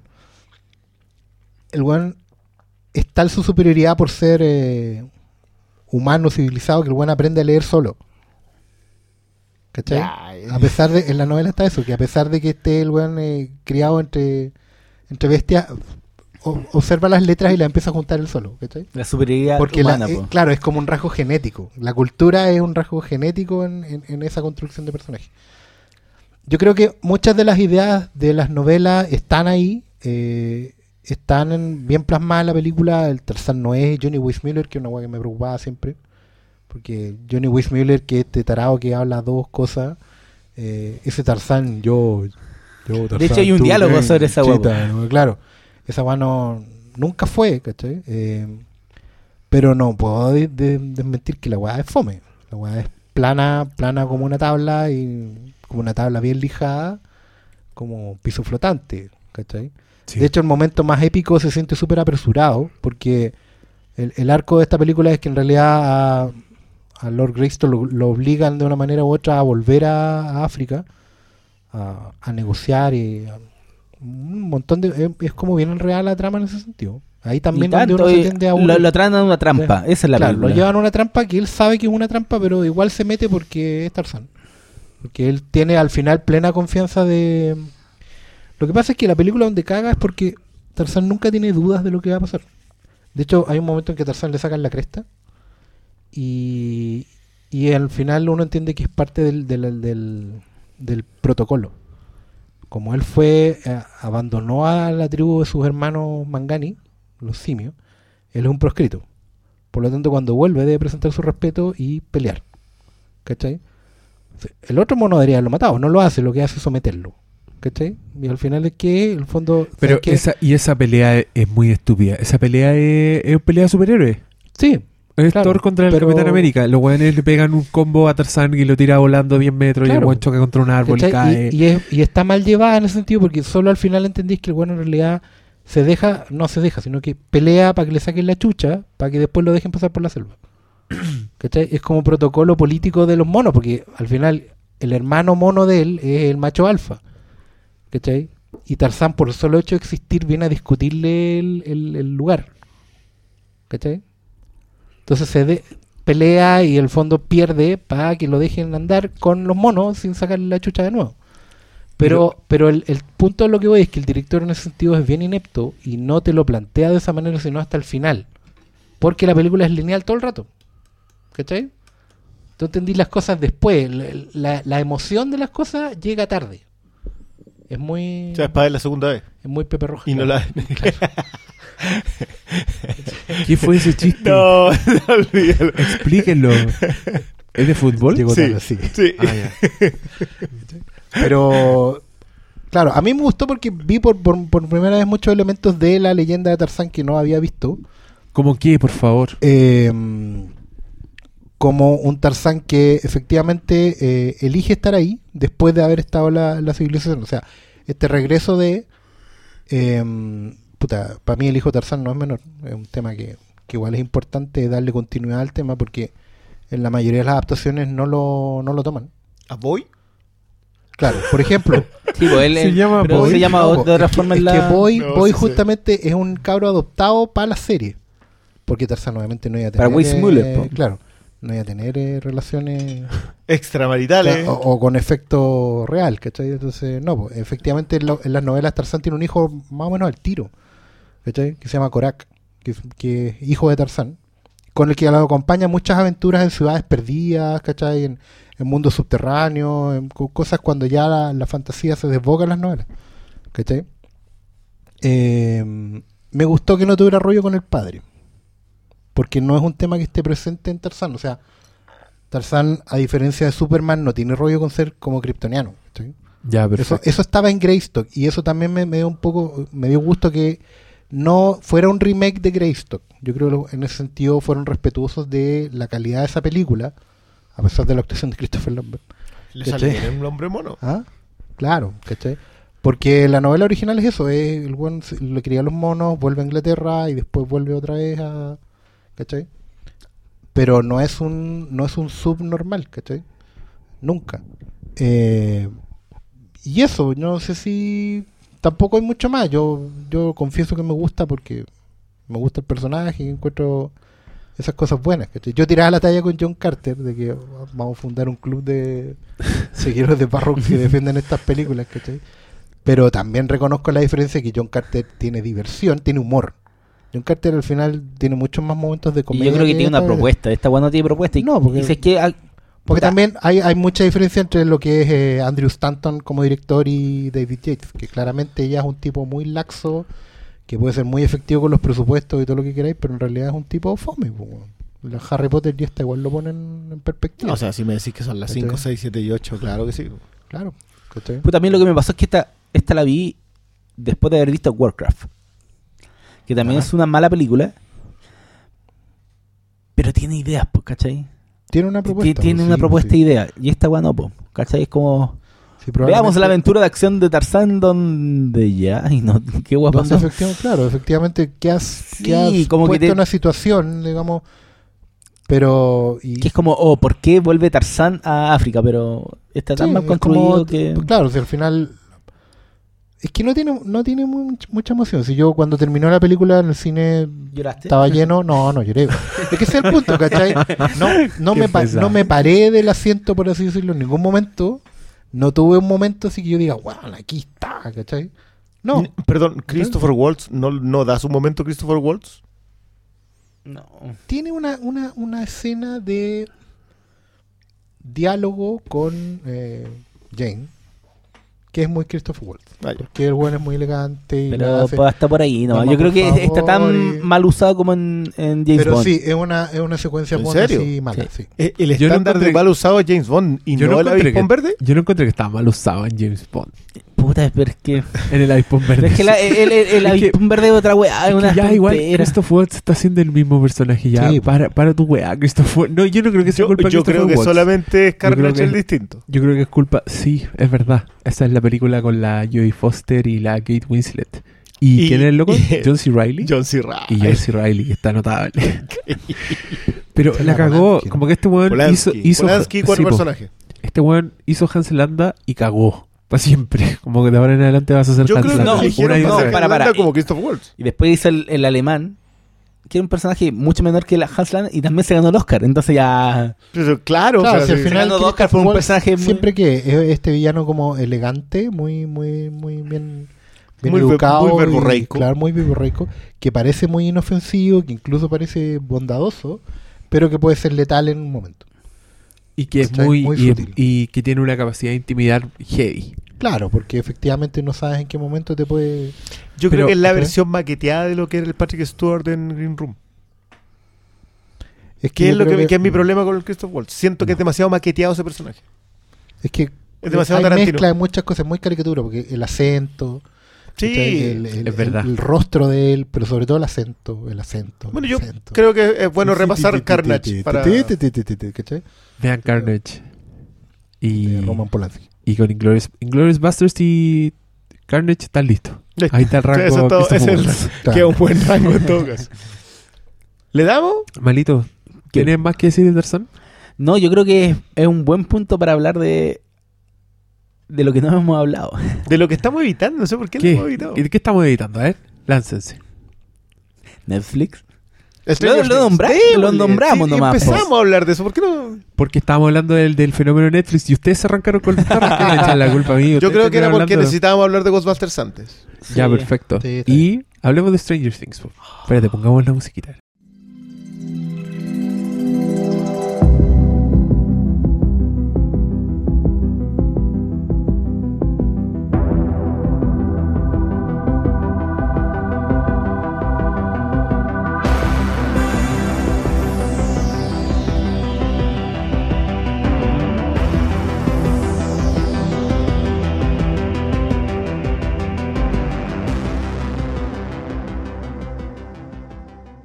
No la voy a poner de verdad. Ah, ya vale. El weón del orto. Ah, bueno, si quieren la pongo, ¿eh? ya. No, pero en postproducción. pues. Sí, yo pensé que este era un momento de postproducción. Ya, no, pero. La gran, el gran tema de, de, de esta serie es. Tan, tan, tan. Este es el gran tema, en realidad. No, es, ver- es filete, weón. Como, no, es No, sí, irresistible. Carpenter y Alan Howard así, pero con Tour. es irresistible. ¿Por qué Hay- ahora son tan populares estas weas? ¿Sabéis que eso me da rabia, weón? ¿Dónde estaban ustedes hace 25 años? Creciendo, po, Cuando uno creciendo. sufría buscando estas weas, cuando no tenía con quién hablar para hablar de plata para esta comprar wea. las caras. Yo me acuerdo de Internet, pues perro. Lo difícil que era conseguir estas cosas. Cacha que yo me acuerdo Nah, de haber ido a un cine del centro Murrasca que era dos películas y ahí yo vi La Noche de los Muertos Vivientes, remake de Tom Savini y rayé la papa, así con los zombies, weón, y no tenía con quién hablar. A nadie más le gustaban los zombies. Onda, ahora es una de, la- de los fandoms más grandes que existen.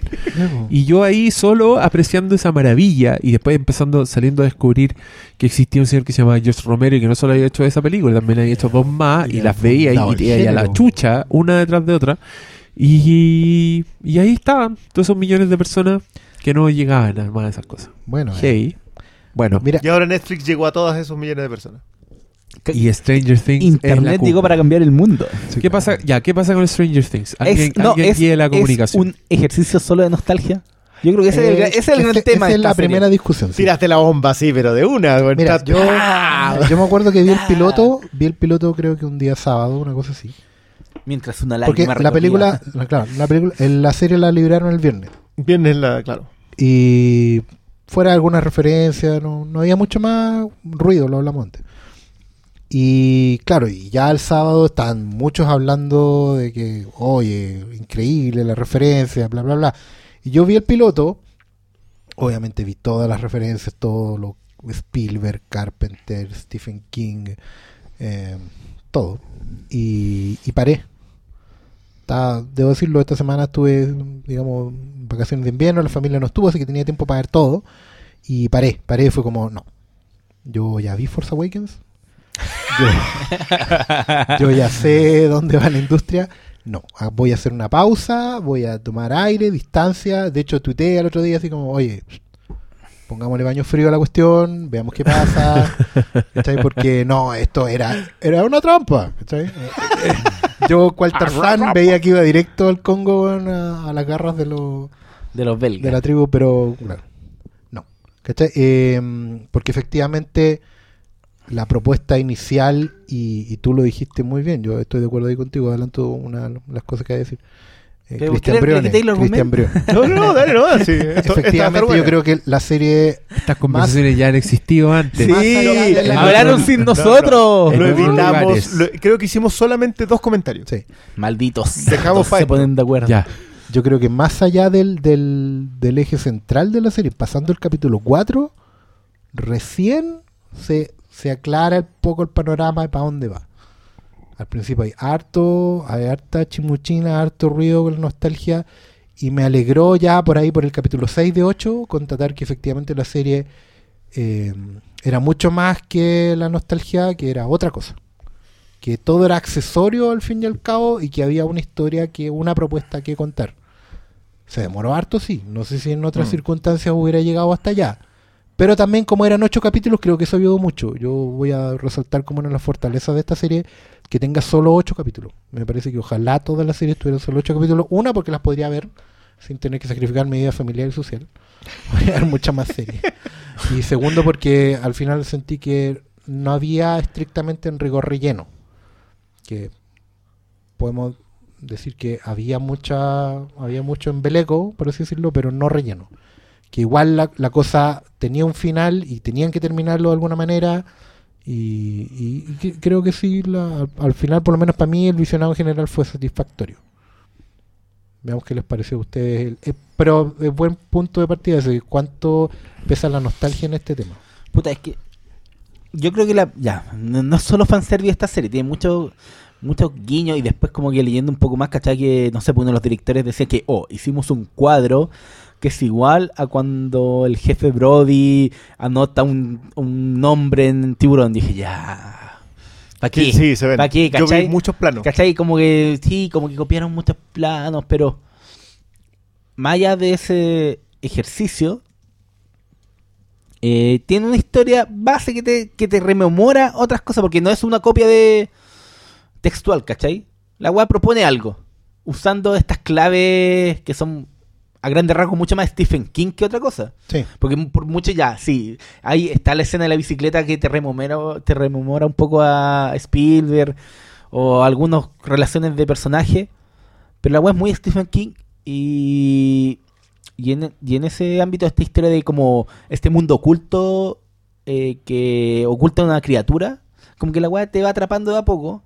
Pero también sentí que en ese ejercicio eh, la película se queda ahí nomás, ¿cachai? O sea, la película, la serie. Que esta es una película de larga No duración en menor, realidad. no es menor ese tema. ¿cachai? Yo por eso dije que Pero el como- tema de las 8 horas mí es súper relevante. Esto es una película de 8 horas. O sea, esta es como una miniserie, como, no sé, por ver cuando vi cuando chico The Stand, ¿cachai? It. Como eran las Ah, miniseries, ok, va. ¿cachai? Pero una miniserie larga con una historia rara que, que te trata de proponer algo, ¿cachai? Que, y en esto es como... Te das cuenta que tampoco hay muchas cosas nuevas. Entonces, yo creo que la gente que no sé si ha visto, cacha mucho Stephen King, si no ha visto mucho Spielberg, puede que sea la gran novedad que en realidad, pues, ¿cachai? Y de esos leo mucho, ¿cachai? Con mucha reacción de, Sí, oh, sí, oh, oh. de- Pero como ¿será yo dije- esa la novedad? Porque yo encuentro que la gente que reconoce todas esas weas está tan enamorado de la serie como los que no. Sí, mira, hay, mira, ha- hablemos del, hay una, un debate interesante en Facebook en la mañana sobre lo que es o no fanservice. Lo, lo- A diferencia de. a diferencia de el guiño, ponte tú. Es que, por ejemplo, en esta serie, fanservice es que el cabro chico tenga, por ejemplo, un afiche de Evil Dead en la pieza. y Otro de tiburón y, y de otro tiburón. Tiburón. Pero es que ponte tú, ya, si nos vamos a poner así taladrando el suelo, yo no sé si los niños tenían afiches de Evil Dead, porque la verdad es que Evil Dead no va a haber sido un mega hit como para que todos tuvieran un póster. Y- No. Considerando cómo Ah. maltrataron The Thing y que The Thing en realidad se transformó en un clásico de culto casi una década después, también es difícil. ¿cachai? Hay una suerte de... mm, Eso, eso por ejemplo, es fanservice. Hay una talla buena con Evil Dead en, en- en todo eso. Van a un funeral y, oye, saca, vamos a un funeral y está ahí con un afiche de Evil Dead. Es como, ya, eso es una talla. Pero eso es fanservice, porque es una cuestión que está colocada ahí que no hace avanzar la historia, en realidad solo lo hace para que tú reconozcas. guiño, el guiño, el pero, guiño, el pero es un guiño. que tiene que ver con reconocer eso. Para mí guiño, por ejemplo, es que la historia transcurra en un pueblo en, en Indiana. Sí. Un pueblo ficticio, ¿no? Que de hay un Indiana. capítulo que se llama The Body. Claro. Que un capítulo que se llama The Body, son-. Todo eso son las bicicletas, el tipo modelo de bicicleta, ¿cachai? Que, que vivan en una comunidad donde eh, eh, todavía conviven distintas clases sociales. Porque tenéis al chico rico, digamos, y a una chica de clase media y un chico pobre que van a la misma escuela. ¿Cachai? Ahora, yo cuando iba bien, iba pasando los guiños, iba avanzando la historia, em, me empecé a dar cuenta de que la propuesta, una de las primeras cosas que de verdad me pareció interesante en Stranger Things fue que la historia que estaban contando no podía transcurrir en otro mundo que no fuera ese. Y fue como, fue como medio iluminatorio para mí, porque fue como, oye, efectivamente, loco, los 80 son una suerte de edad media de, de la historia, de la historia pop. Desarrollo. Tú en los 80 tenías la, la tecnología suficiente, en teoría o no, hablemos de- en, en ficción. Tú en los 80 tenías la tecnología suficiente para pasar a otra dimensión. Pero no era tanta tecnología como para que todo eso quedara registrado a través de Internet. ¿Cachai? Era una edad media en que tú todavía vivías en una villa donde podías dejar que tu caro chico saliera a las 12 de la noche de la calle y no pasaba efectivamente nada. Es verdad. ¿Cachai? Y eso es muy importante para la historia. Esta historia no podría transcurrir en los 90. ¿Cachai? Porque en los 90, por así decirlo, ya tendríais casas con rejas, eh, ya tendríais teléfonos celulares, por último, eh, tendríais tecnología para rastrear o para detectar... Y eh, ciertos detalles, lo- la- la- el, el tipo de personaje, el outsider ya no es el outsider en los 90. Exactamente. De hecho, cuando yo decía, oye, pero los niños, qué rico que los niños tengan el, el eje de la historia, igual que en los 80. Mira, sabes que está bien, ya los niños llevan el, el tre- el- el tren de la historia, pero en realidad es porque eh, en ese momento estos niños nerds eran efectiva- ner- em, efectivamente nerds, parias. Podían estar- efectivamente nerds, Podían sabían de ser, ciencia. claro, podían ser tan outsiders que sabían de ciencia y además nadie se iba a fijar en ellos y podían llevar el eje de la historia. O sea, solo unos nerds de los 80 podían ocultar una cabra chica en los sótanos de la casa. ¿Cachai? O sea, hoy Es- día podía hacerlo, pero probablemente Probablemente te un probablemente no es la era Reagan, no tenéis casas tan grandes, probablemente hay edificios, probablemente eh, tus papás de una u otra manera eh, tienen maneras de rastrearte. No podéis meter al pololo bueno a la pieza de tu casa y que el buen pase la noche completa ahí y otro probablemente weón si lo lo haga la pillan noche subiendo la reja le peguen un tiro. lo hagan, le peguen un tiro exactamente, ¿cachai? Eh, no podéis tener un guan con tanta plata viviendo en un villorre como esa mierda, ¿cachai?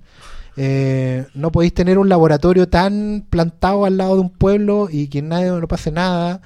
Eh, la Que tecnología. fuera como casi algo desconocido para la mayoría. Claro, habría conspiración. Mira, esto es pre-expediente X, ¿cachai? Es pre-X-Files, porque los X-Files son muy noventas. Entonces, ya en, en los 90 ya habría un Mulder investigando, ¿cachai? No. Aquí estos buenos casi prefiguran esto. Es más Twin Peaks que X-Files. Y la historia no hubiera funcionado en otra época.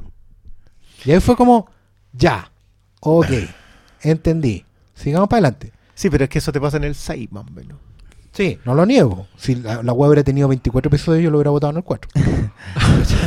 Que ¿sabes es qué es que- lo que me pasó a mí con, con ese, con ese tema? Con, con- Como, como que sentí que. que me estaban haciendo cariñito para que le invitara a la bebida. No, no, no sé si no sé si se entiende muy la referencia. muy ochentero. Claro, que, que es como.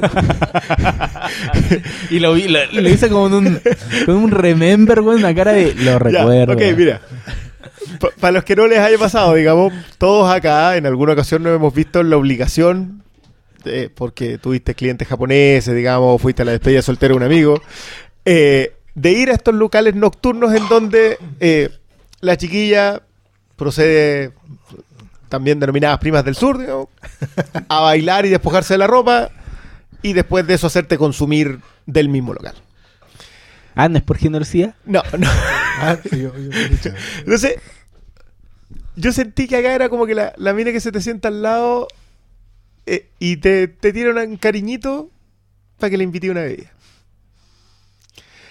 Y, y sentí eso el primer capítulo muy heavy. Segundo, tercero, cuarto. Y ya cuando ya estaba empezando a tirar la esponja, me empiezo a dar cuenta que la mina tiene buen cuerpo.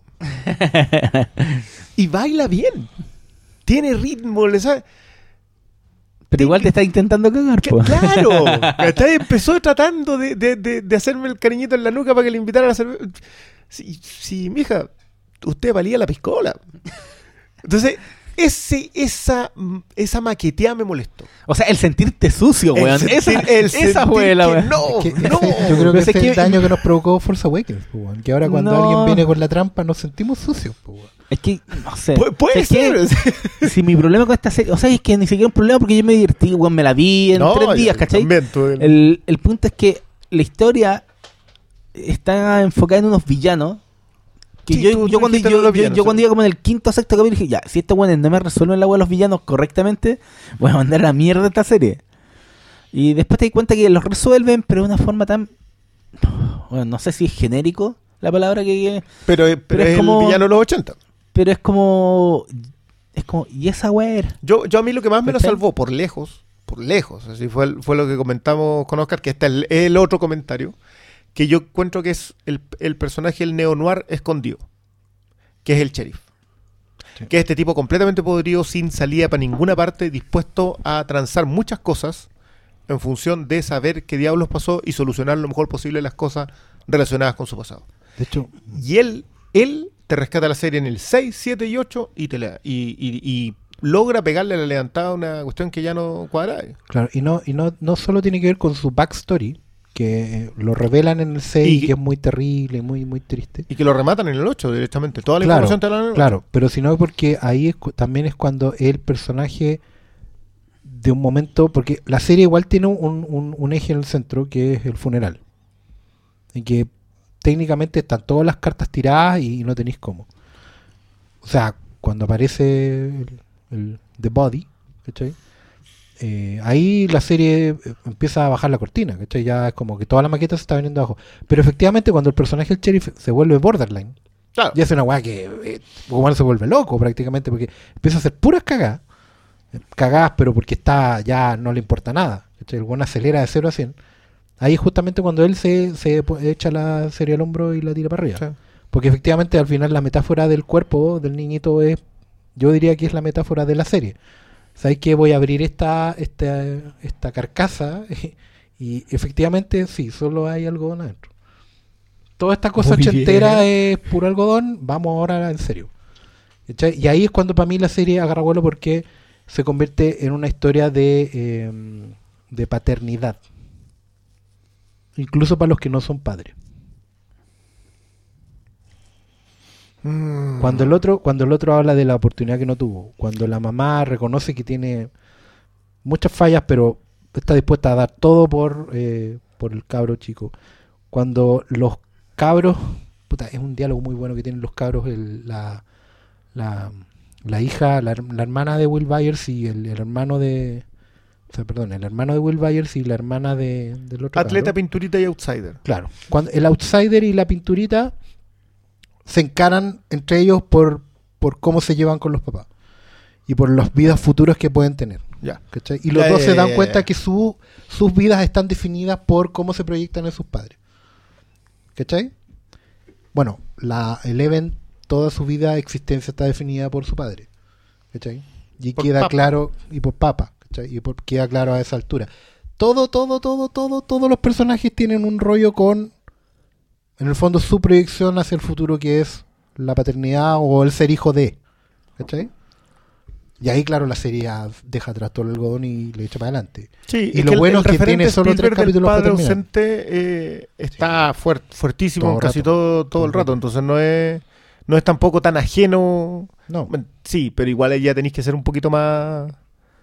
No solamente haberlas visto las películas de Spielberg, sino haber detectado ese tema. Haber conversado sobre ese elemento recurrente. Pero, o sea, es que, es que, no sé, yo vuelvo a repetir que es la weá del- de, la mitología Sí, que- Stephen King. Es que, ojo, que yo, King- yo no King- sé si solamente. The Body tiene el, un, el título como eh, un libro de King. Puede que haya más de uno.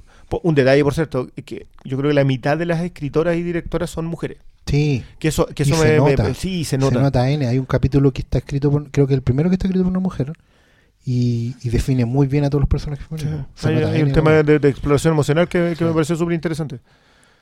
Pero esa historia que yo decía del misterio, igual creo que hay una base que la adorna que no termina de cuajar y que la terminan.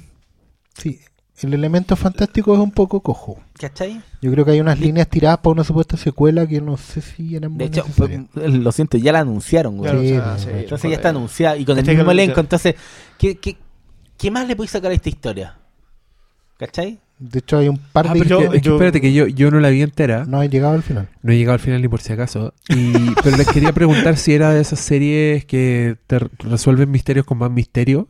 O si No, no, tiene no, cierre. no tiene el elemento Orchi. No, de hecho te, la- te dejan todo claro por qué pasa, cómo pasa y desde dónde pasa, ¿cachai? Ah, ya, ¿Sabes qué? perfecto. Mira, en ese Sí. sentido, esta weá, la estructura narrativa es muy fiel a una novela de Stephen King.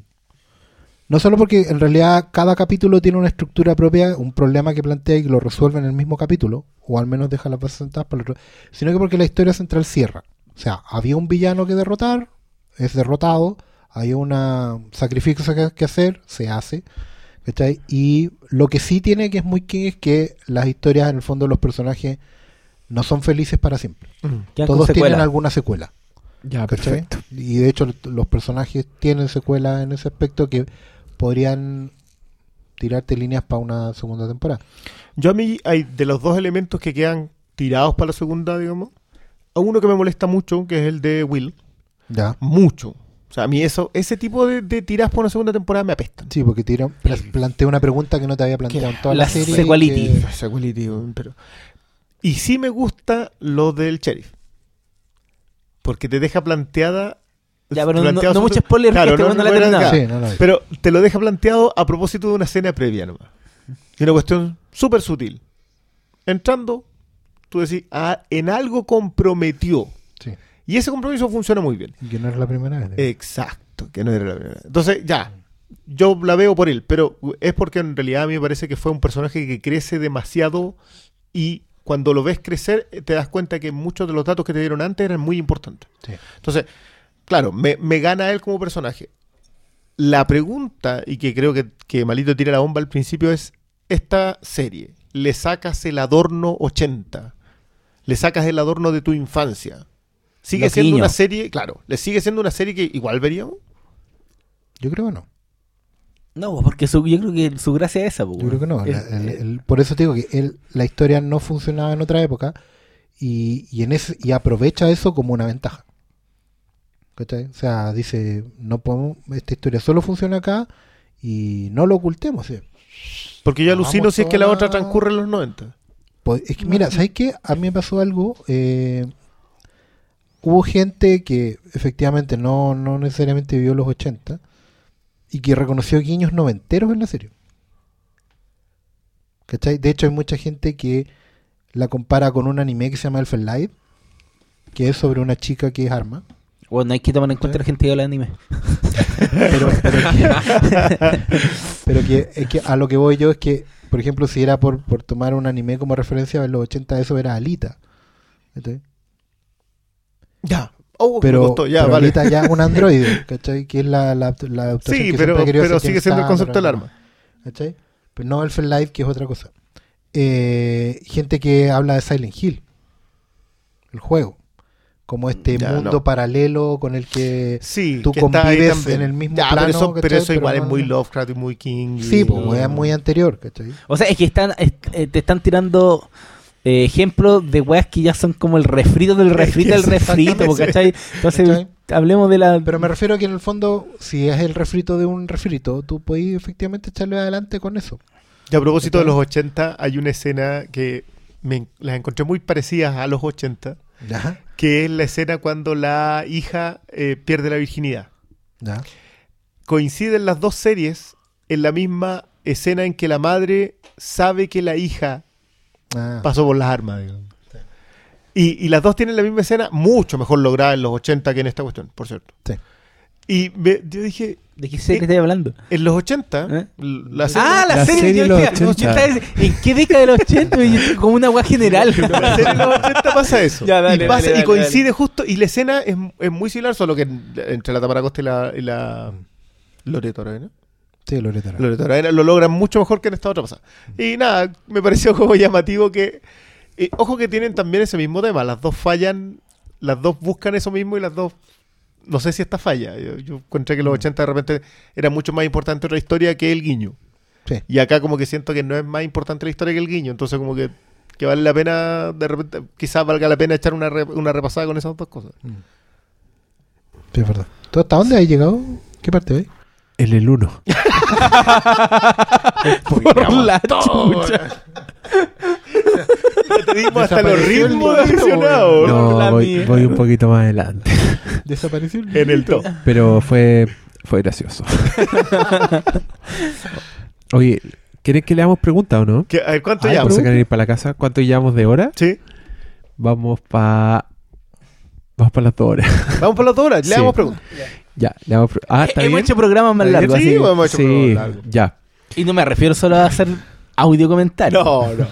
Pro- Mauricio, Sal- Mauricio Salainas pregunta: ¿Cuándo van a hacer el audio comentario de Mad Max? Personalmente me gustaría escuchar sus pareceres acerca de Trainspotting, película fundamental de los 90. Ah, un comentario de. Trainspotting, mira. Cuando no es malo. la segunda parte. po. Pa' pon- Ah, pa' porno. Sí, po. Eso. Pronto. Ni cagando se va a llamar pornosa weá. No, pues si se llama Transpotting 2 No, nomás. ¿Viste? Eh, Benja Irarrazabal. Ni una pregunta, solo saludos cabros. Me toca viajar harto y ustedes me acompañan. Eh, Viaja la gente. Weón, pedimos ¿Qué preguntas y no hacen preguntas. País largo este, pues, weón. A donde vayáis te demoráis. Bueno, súper largo el viaje ahí de la Florida, weón, al centro. Como 5 horas. Está acuática, a ver, Esteban Ramírez pregunta, ¿está acuática la fiebre Stranger Things? He leído gente plebe que la, fali- que la califica hasta de obra maestra. Aún no la veo, así que la haré corta. ¿Fargo o Stranger Things? Ah, pero, pero, o sea, que no hay ah, ni comparación. No quiere ver pues, Stranger Things. ¿Para qué hace Sí. eso? Porque digamos que la serie, No mira, uno puede argumentar que hay fanservice en, en la serie Netflix, pero no es solo fanservice. Que el fanservice es como un guiño vacío. Como llamarte a una weá del pasado solo por llamártela, ¿cachai? Y aquí no. Entonces, no sé si será infundado el odio hacia el- a la nostalgia que te despierta esta serie. Yo, yo me acuerdo de leer una cuestión muy interesante sobre el, el fan justice y el fan service. Que era cuando tú le hacías justicia a que existiese un aficionado a. Y en cambio el fan service es cuando tú, bueno, lo resumí muy bien con el cariñito Yo, en la yo nuca creo que el fan, la vida, justice, digamos. el fan justice acá es que los caros jueguen Dungeons and Dragons. Sí. Claro, Yo creo que eso es justicia. sí. yo nunca jugué eso. No sé ni tampoco. cómo son los dados. Tampoco, y me, y me da una Es lata. que, es que no, no llegaba acá, chicos, esa weá. Pero, pero, perdón, hay tiendas de esa cuestión acá? Ahora, vos, pero en esa época. Pero en los 90 vi, bueno, ya, los 90 Yo tengo, eran 15 yo tengo amigos que se juntan a jugar y siempre me dicen juguemos y yo en mi cabeza pienso, ni cagar. Qué fome, hijo. Bueno, además que hay gente que se está ofendiendo, pero a mí, además son eternos, duran como 5 pues, horas. El ¿Por piloto, qué? el piloto está jugando una campaña de 10 horas, los cabros. Y Puta la un y ¿Cachai que llega un podcast como de 3 horas? Y claro, No tiene comparación. Matías Vázquez pregunta: ¿Con qué quedaron más locos? ¿Con el tráiler de la nueva temporada de Star Wars Rebels o el making of the Rogue One? Yo quedé loco con el making of the One. Sí, pues no hay comparación. Está increíble. ¿Malito?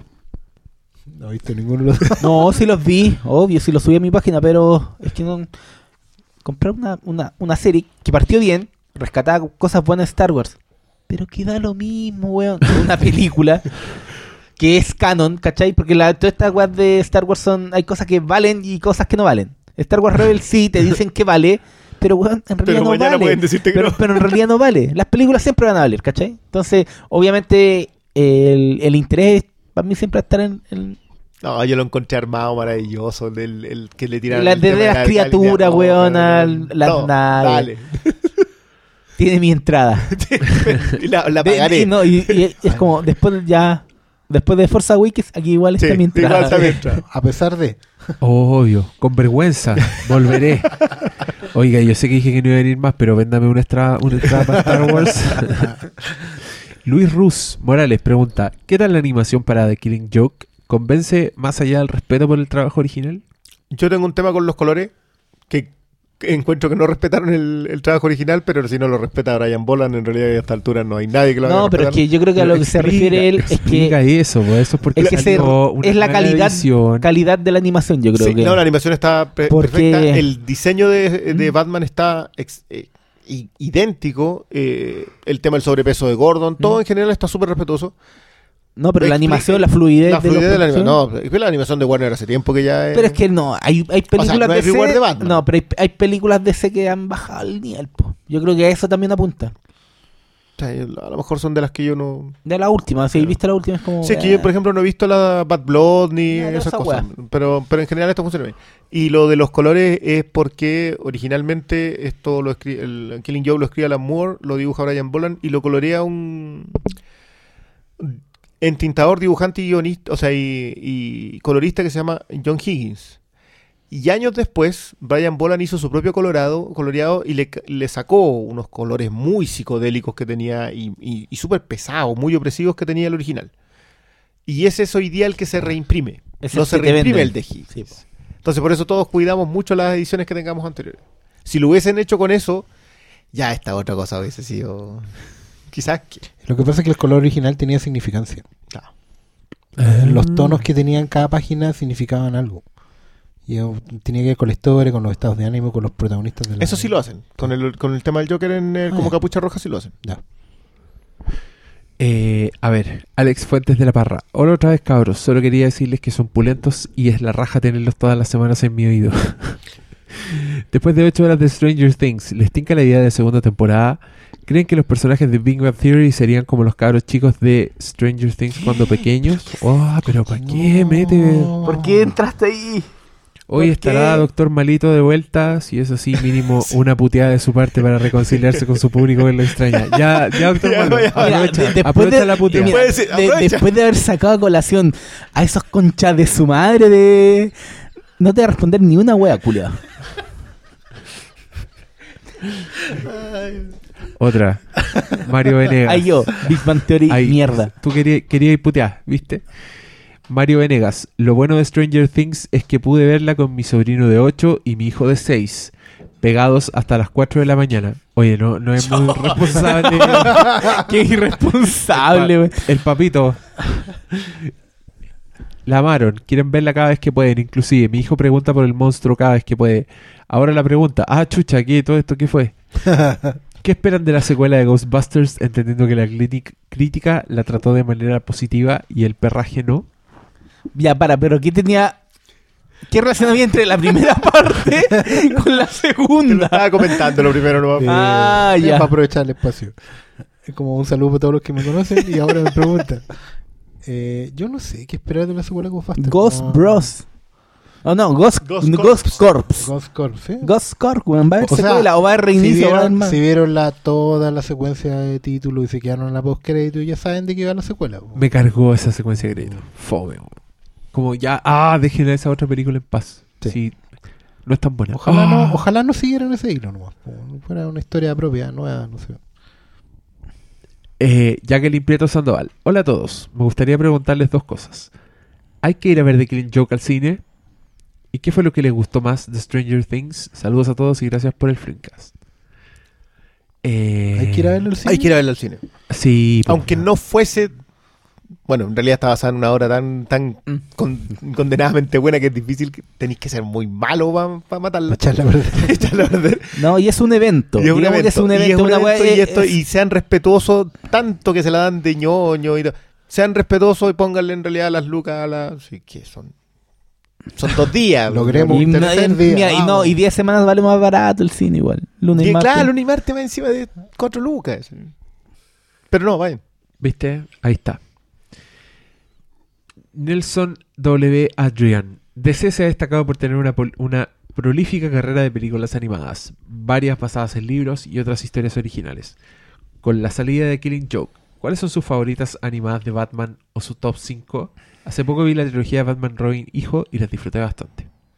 esos son Bad Blood Batman y Robin y Batman ¿Tienen- vs. Roy. Batman ¿Tienen, vs. Robin. tienen top 5? Yo no sé si he visto tantas películas de Yo esto. no he visto yo creo que lo mejor para mí Mira. está en la serie de animación Lo mejor es La máscara del fantasma. La máscara del fantasma, O sea, sí, que lo hemos dicho en la la mejor máscara del película de Batman. Seguida de El retorno del Joker. Batman, claro. Batman Seguido de. Batman Sub-Zero. Batman Sub-Zero, muy Y bien. después Batman, eh, la, eh, Batwoman. no sé, pues esas son las mejores para mí. pues. No, para mí Dark Knight Returns, Ah, yo sí, la coloco pero- así como al ladito de la máscara del fantasma.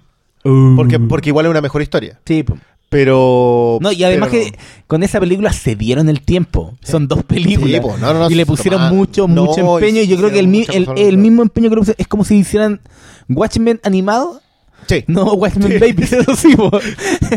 Pero yo creo que le pondrían el mismo empeño. Porque, no te podéis cagar a esta. Pero para mí lo mejor es el eh, Yo maté a Batman, El origen de dos caras y... ¿Cómo se llaman los niños? Leyendas del Señor de la Noche. Leyendas del Señor de la Noche. Esas son las tres mejores cosas que ha hecho eh, DC con, con Batman. con Batman. Que son tres capítulos de la serie animada. Mira tú, ¿ah? A mí me gusta. No, pero es que me gustó la historia. Me gustó una de Flash. Que era de, de, de Flashpoint. Ah, Ah, ya, ya, pero pero- que, pero, de claro. hecho, ese es que era- muy era- buena la película de porque el comparado con el cómic Sí. eleva mucho la historia. Pero es que... Es sangrienta la weá. A Jeff Jones le he pasado dos veces ya, porque eh, Justice League War también es mucho mejor que lo que, que los seis primeros episodios. de Pero la- de no pasó con Green Lantern. po. La película animada tampoco es tan buena. Ya, esa yo no la vi. Yo me Sí, la salté la vi, porque no. mi Green Lantern no ha sido una gran experiencia en otros lados que no sea en cómic. Todavía está manchado el nombre. Va a costar eso. Sí, va a costar. Oye. Y, y una lástima. Me dieron muchas ganas de ver la máscara del fantasma. Tú no No la has he visto, visto. nunca. Sí, la he visto, pero hace mucho Ah, Es una de las cosas que yo la de haber visto hace unos cuatro años atrás y siento que no le han pasado los años. yo creo que Y es una weá que debería estar en Blu-ray. Yo la vi, Sí. yo la vi hace seis meses. ¿Y por qué? Porque la tengo en DVD. Ah, yo la compré recién. La tienen en DVD. Y no, de, de cuando en vez es como el gente de hierro. Ya. Siempre estoy ahí revisitándola Wow. una vez al año, por lo menos. Mira tú, ¿ah? José, José Manuel Contreras, ¿vale la pena seguir haciendo cosas sobre Tarzán hoy en día? Yo cacho que ya se agotó el mito, al menos filmísticamente. No. ¿Pero de qué weá estáis hablando? De Tarzán, po. Desde los 80, no, ¿de qué weá está hablando? Si de los 80 han habido dos películas, tres, No, pero igual hubo alguna cosa entre pero tanto no se ha hecho con Tarzán y nunca han abordado la weá más loca de Tarzán. po. Ese- ese Entonces, sí. sí, ustedes conocen al Tarzán de Disney, pero Tarzán también tiene muchas otras weas. Claro, porque por ejemplo quedaron dos, dos cosas tiradas acá: El hijo de Tarzán y, y la ciudad de Opar, de la de los diamantes fantásticos. Así que algo se puede hacer con eso. Pero ojalá. Pero no, ojalá no con este elenco con ni, este- con, ni con este equipo. No, el elenco está bien, pero el, el director no. Eh, Daniel Bermúdez, Stranger Things me dejó con una sensación de que se desinfló un poco en el último capítulo o los dos últimos, resolviendo de una manera bastante bruta situaciones que se venían tejiendo de manera bastante inteligente hasta entonces. Esto habrá sido porque le faltaron capítulos para darle sentido a una segunda temporada o para qué diablos.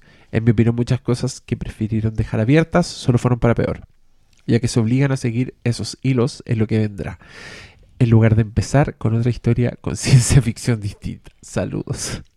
¿Sabes qué? Es como décima o doceava vez que escucho eso mismo. Wow. Que le faltaron capítulos. No, no, hay gente que pide, oye, ojalá sea serie antológica. Que la segunda temporada sea una buena nada que ver. American Horror Story tuvo Claro, que O que sea, de hecho, yo soy de eso, weón. Sería la zona. Yo a mí Ah, tienen verla en los 90. Yo... Ah, Que fuera no, yo que como- cuenten otra historia. si Esta, esta historia ya cerró. Esta weá es como, para mí, hu- hubiera sido grandioso que sea como una actualización de lo que fue alguna vez la historia asombrosa. Claro. Claro, que ahí era un capítulo con una historia distinta. Y Pero hoy que, día- hoy día bueno, se y que iba a traer a Twilight pues, también, pero este era más Claro. cercano a, A no 80. Twilight Zone, sino Sí. a... No, ¿Cachai? pero más historias asombrosas. Son Sí, pues, era, sí, pues, y era Sí. como un... Ojalá, claro. y- El link más a esa, a esa antología. Y sabes que sí, yo, yo apoyaría esa, esa moción de que digamos que fuera otra cosa. Por último, puede seguir siendo los 80, pero otro lugar, otro pueblo, otra, histo- otra Stranger No, puede ser una weá de los ¿cachai? 50, no sé, otra, otra Tírate, historia. tírate a los Fargo. ¿Ya? Cuéntate otro enfoque de la misma, de la misma Ahora, claro. que te ponle. Lo que pasa es lo- lo- Que ya no, te- no, que no te pida solo plata. Ahora, no, no, no, no, no, ahora conquista. Ahora no, no, no ya- solo la, no solo la ya- piscola. Ya salimos, ya nos, la- nos mandamos el Pretty Woman y ya, ya, ya tenemos una relación. Pero qué bueno que la gente como que ahora pida algo así, ¿cachai? Como que ya, subamos la barra. O sea, Pero eso no es subirle sé, la barra. No sé. Yo Igual. que sí, Porque, pa- es porque que encontráis que que, se te desinfló en los capítulos en donde en realidad ya por fin calaste Sí, y que- y que veis más Sí, no, capítulos, sí, sí, weón. Pero, me- pero yo me refiero al, al- al- a que, que la gente pida eh, ya otra estructura que no es la habitual del continuará. ¿cachai? Ya, eso de sí. la teleserie, que dejemos atrás la teleserie y empiecen a contar historias. Yo creo que eso es valioso. Ya, ¿leemos más preguntas? Dale. Vani Elizabeth. Uno, amo sus podcasts. Muero de risa con ellos. ¿Por qué? Si son en No serio. somos- ¿no? somos gente Por favor. graciosa. Esto no es ¿Qué comedia. esta wea? Estudioso. ¿no? Dos, no tiene nada que ver, pero quiero saber sus expectativas sobre Suicide Squad.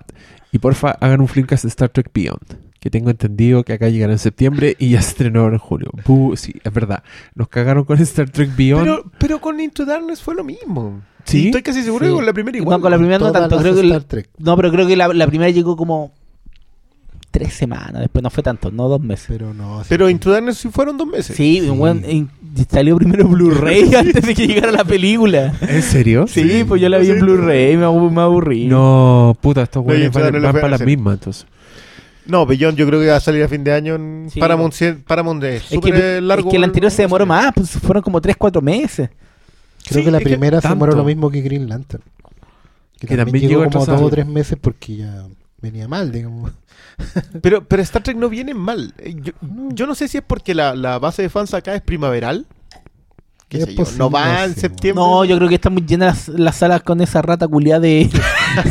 la rata culiada del, de la era del hielo y toda esa mierda, weón. Por eso. Pero ¿y por qué la demoráis tanto? Tírala en agosto. Porque está lleno con ese payaso culiado. yo que- yo creo que es una cuestión de sala. sí, Es- güey, es- es pa- yo creo que le tienen miedo y le deben tener miedo. Igual a Suicide Squad, Suicide No, no, otro. Pero eh, hacen las proyecciones y claramente salen trasquilados con, con una historia que probablemente venga ya con afiches impresos, gigantografía y cosas. Yo creo que los estrenos también tienen categoría A, B, C. ¿cachai? No podéis tirar un estreno A como si fuera un C. po, bueno, Sí. eh, No. No, el, pre- predominio. Tiene uno de los fandoms más contundentes que hay. De hecho, creo que. Pero bueno, yo creo que el, el- el- el- el- Oye, hay el fan- predominio del ñoño rata y hay poco respeto al ñoño de antaño, Yo sé que- respeto de Star Trek. Mira, yo sé que el fandom hardcore de Star Trek ya esta saga la tiene desahuciada. Sí, pues ya ni van a verlo. Ni van, no, bueno. Pero es Solo, que- solo la música de aquí no. No le salva. gustó pues, porque es muy Star Wars. Sí, y a la gente de Star Wars no le gustaba porque JJ hizo muy Star Trek de Star Wars. Córtenla. ¿Qué, Oye, tiene, ya, bo- qué pero- tiene Star Trek? para, para. Las luces. Oye, nos respondieron la pregunta. de- ¿Cuál era la pregunta? ¿Cuáles son las expectativas que tienen con el Escuadrón Suicida? Puta, yo muchas. Sé que voy a salir decepcionado Sí, voy a ir salir con, mucha- con muchas expectativas, pero le tengo muchas expectativas. Creo que es un milagro un poco esa película. Como que el trailer me entusiasma mucho. Son unas piezas de marketing además geniales.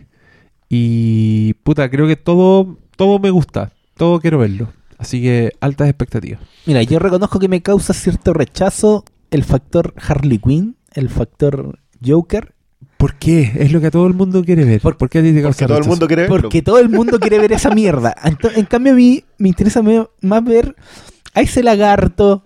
Eh, que dicen Ya, que Killer- Killer Croc va a durar sí, bo, pero 10 to- minutos. to- sí, pero yo quiero ver todos esos personajes que no hemos visto en el cine, weón. No hemos visto Killer, Killer Croc Croc no salió. es no, pues el medio ¿No? personaje, ¿Ni en la weón. cuatro nunca- de Batman? No, nunca ha salido. Weón, está eh, ya, igual igual igual hecho va a salir mucho porque es Will Smith. Sí, de Pero, hecho, ¿cachai sí, de hecho que- siendo un gran personaje. Pero igual están todos los otros personajes, Katana, weón. Todas esas weas que no hemos visto en películas de superhéroes que de DC. Aquí Kat- están. Katana weón. sale en Arrow. Estoy hablando de cosas que valgan, weón. Y películas. Batman, Pobre. No, Batman no, pobre. no, no, Batman pobre. Que lanza flecha.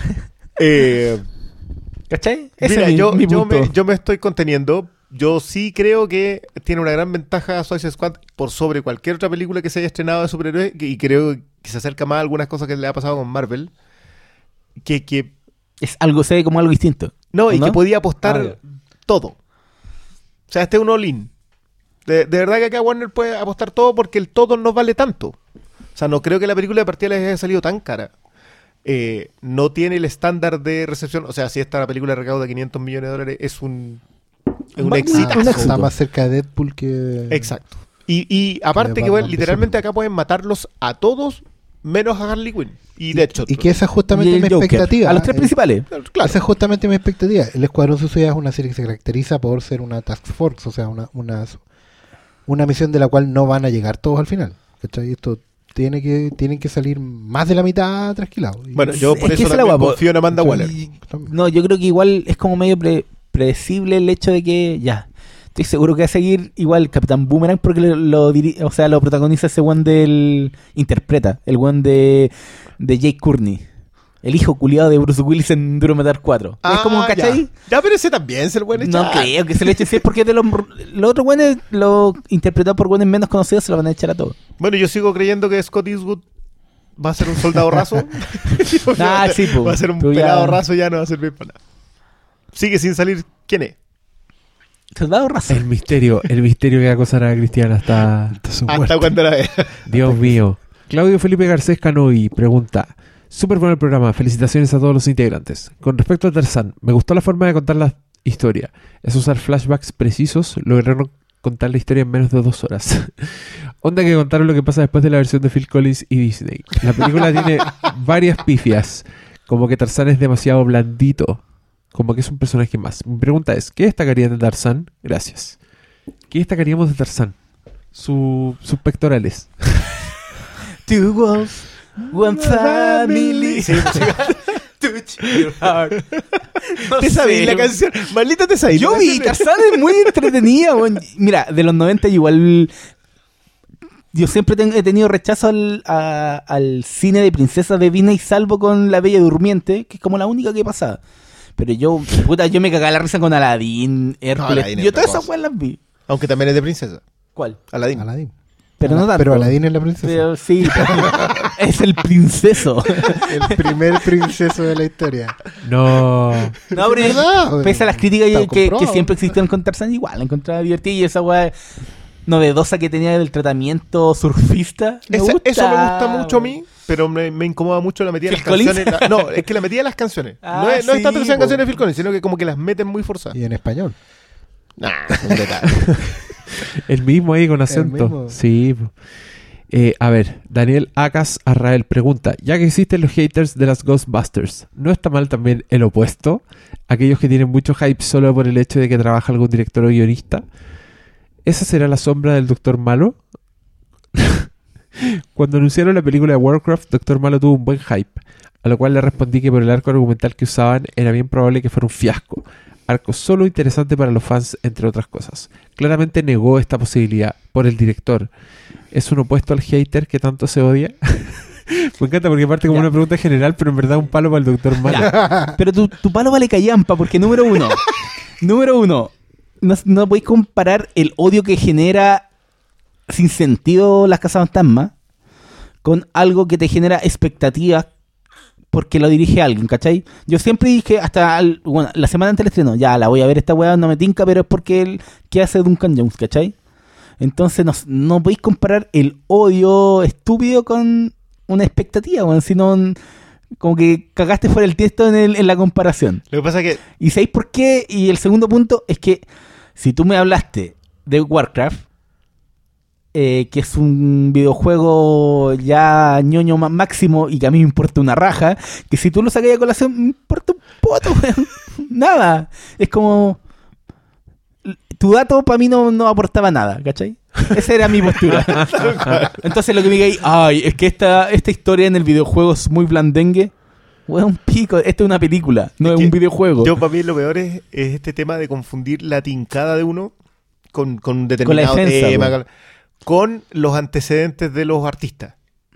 O sea, es como que ya sabéis que esta película la escribe el mismo que escribe A, B, C y a mí me gustó mucho. A y B, C no me gustó tanto. Pero igual voy a ver D porque tengo buenos antecedentes. Lo mismo con los directores. O sea, Sí, Duncan Jones yo sé que viene a la baja, digamos, porque no sé qué vaya a hacer después de Warcraft. Bueno, esta es la tercera en realidad tampoco. Sí, po, No, más- tampoco hay sí, tanto que la, tercera es, es- es siempre un referente súper fuerte. O sea, para mí Es Looper que, es un... es que, por ejemplo, ahí hay un tema, mira. Nosotros podríamos decir, eh, a nosotros le ponemos fichas a Warcraft porque la dirige Duncan Jones. Por último, porque el hijo de Big Bowie ya. y también podríamos decir, no, no, no creo que vea Ghostbusters porque sale Melissa McCarthy. ¿Mm? Ambos son argumentos que se basan en una experiencia previa. Son justificables. O sea, es que me carga Melissa McCarthy, no puedo ver una película de ella. sabes que no veo las películas de Tom Cruise porque detesto la nariz de ese weón. Todo es un argu- argumentable, ¿cachai? No, O- la o, yo veo- o no sé, pues yo, yo he visto todas las películas de... De La Roca. Claro, y las veo todas. Y las colecciones las compro en DVD, aunque... Pero es muy distinto a decir, ¿sabes qué? No voy a ver esa película porque trabajan mujeres. Sí, pues es distinto. No voy a ver esa película porque están haciendo un remake y me están destruyendo la infancia. Esa weá no es argumentable. No, y, y- ¿cachai? y- Eso es una... y lo que él está argumentando, reacción- weón, está un poco relacionado con esta weá de, oh, Walking Dead no es así. Claro, El cómic no es así. es que me, voy a que... Mm, me refiero no le están lo- teniendo respeto a la obra. Claro, los Ghost si son Bros, cosas los distintas. Bros, po. estos haters de Cazafantasmas argumentan en base no a un trabajo previo, ¿cachai? No están diciendo que no la van a ver porque les cae mal Melissa McCarthy, están diciendo que no la van a ver porque son mujeres. ¿Cachai? Y eso no es argumentable. No, nomás. No, no más. No, no más. Aquí José Miguel Yaiba dice, ¿por qué al doctor Malito le gusta doblar a español latino los nombres de los superhéroes? y pone un pantallazo de salondelmal.com que dice, durante el panel dedicado a Luis Cage, a Luis Cage No, eso fue porque lo, lo está El- subiendo el del celular. El autocorrector esa weá la subí desde el celular. y ya lo Y voy- arreglaste. no, tengo que llegar a la casa, son las 2 de la mañana, voy a llegar a poner la foto y escribir Luis. todas esas notas que subí mientras estabas acá en el podcast. Por mientras vean la serie de Luis Cage. Hola Luisito, ¿cómo está ahí? Lucho Cage. Jo- Juan, Joan Juan Urrutia Albornoz, Hermes, Stranger Things me perturba y a la vez me llama a ver uno y otro capítulo más. Parece que a todo el mundo le pasó. ¿Y cuál era la pregunta ahí? ¿Para qué escribió? José Luis Valenzuela, ¿volvió a la sabandija del lenguada? Es un gran apodo, hazte un bolero con eso. ¿Viste? Sabandija del lenguada. Excelente. ¿Es Stranger Things un nuevo fenómeno? Yo creo que sí. Puta la serie buena. Saludos. Fenómeno, yo creo que sí. Eso es un fenómeno. Serie buena, no sé todavía. ¿Qué opinan de Mira, ahí, está la sombra de Twitter, que yo creo que es más de lo que es. Ta- Vamos a ver en el futuro qué tanto deja esta serie. Porque si ya en tu timeline salen tres weones hablando, no, no digamos que es un fenómeno. Yo tengo, sigo re poca gente. Sí, Pero realidad, según ese universo, sí, es un fenómeno. De Claro. hecho, yo hoy día leí a alguien que decía, ¿cómo se llama esa... qué- qué tan- bueno, textual creo que era como, ¿qué tan pasado caca tenéis que ser para que porque a todos les guste, a ti no te tiene que gustar? Y igual lo leí y dije, sí, puede ser. Hay mucha gente que porque a todos les gustó, no les va a gustar. Sí, es verdad. Pero, Hay gente, a mí me han acusado de eso, porque no me gusta Star Wars The Force Awakens. ya, pero... Como si no hubiera, no hubiera fundamentado lo suficiente. Angelo Illanes de la Constanza pregunta: Últimamente ha crecido el número de copias dobladas en las salas. Ya no tan solo para las películas animadas, incluyendo Tarzán y Ghostbusters. Entiendo que es un tema comercial, mayor corte de entradas, pero ¿cómo ven este fenómeno? En serio, yo no me había dado cuenta. No, bueno, pero- Tú, tú puteas siempre Pero por es, eso. que, eh, pero es que no es un fenómeno, fenómeno nuevo, lo hemos visto en los últimos 10 Claro, bueno, años. Es que hay un tema ahí porque, por ejemplo, Y es como el fenómeno. Antes yo iba al, al cine, cuando, siempre estudié en la tarde, entonces iba. Cuando iba mañana. en el, yo iba a las 10 de la mañana, yo también. salía a las 12 y después entraba a, la- a las 2 al, al liceo, entonces era como. Ahí veía las películas, ¿cachai? Ahora no tengo esa posibilidad porque, como todas las mierdas están en malls, Ya. todas las weas parten a las 12. Sí, Sí, porque de repente una a las las 10.10, pero a las 10.10 doblada. Claro, que es el punto. Ahora son Pero dobladas hasta las 6 no de la tarde. tanto, a, la- a las 10 ni Las funciones dobladas son hasta las 6 Sí, de la de tarde. Tú Sí. te recién encontrás una subtitulada, entre, en teoría saliendo de la pega. Ya, pero ya lo dijimos. Antes tenía la opción, de Ya- hecho. ya, ya lo dijimos. la sala subtitulada. porque nadie fue a ver la Pero, subtitulada. pero yo quiero, quiero decir algo acerca de esa, de esa pregunta. Que, mira, efectivamente el amigo se da cuenta ahora y le sorprende. Claro, porque la gente en general no va al cine tan seguido como nosotros, ni está siguiendo de cerca el fenómeno. ¿Cachai? Y, y justamente tiene que ver con que, eh, a ver, eh, no, a los que nos gustan las películas tenemos que estar siempre encima de la cuestión. ¿Cachai? Para que no nos terminen pasando gato por libre, que dejamos estar un ratito, tres, cuatro, cinco meses y después resulta que las películas vienen rehechas por actores chilenos. No, tenés que- Después te meten al Germán Garmendia. claro, te, te lo retocan así con, con Photoshop. con la película. No, pero me refiero que para eso un poco también hacemos estos programas y hablamos de cine y hemos vuelto a hablar. pues, bueno. Si nosotros antes también estábamos muy cerrados entre nosotros, las conversas y los datos.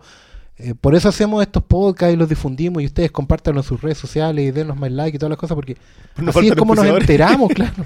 No, pero nos enteramos de lo que está pasando. Mucha gente me dice, oye, yo no sabía cuándo se estrena tal, tal o cual película. ¿Cachai? Entonces los pillan, oye, se me pasó. La otra fue alguien a la Uy, y ¿qué habrá? Eh, Ay, esto claro. llamado Google, no lo sé usar. Pero hay gente que no, de verdad no lo sabe usar. po. Por último, ya escuchen el programa. Bueno, ¿Por qué, nadie. ¿Por qué nadie vino a tocar mi puerta no para informarme? Sí, pues bueno, ese ar- argumento. Bueno, pero ustedes que escuchen el programa, compártanlo con sus amigos para que Y escuchen. porque estamos y- aquí para que después nos estrenen el Escuadrón Suicida con Karen Silvia, weón.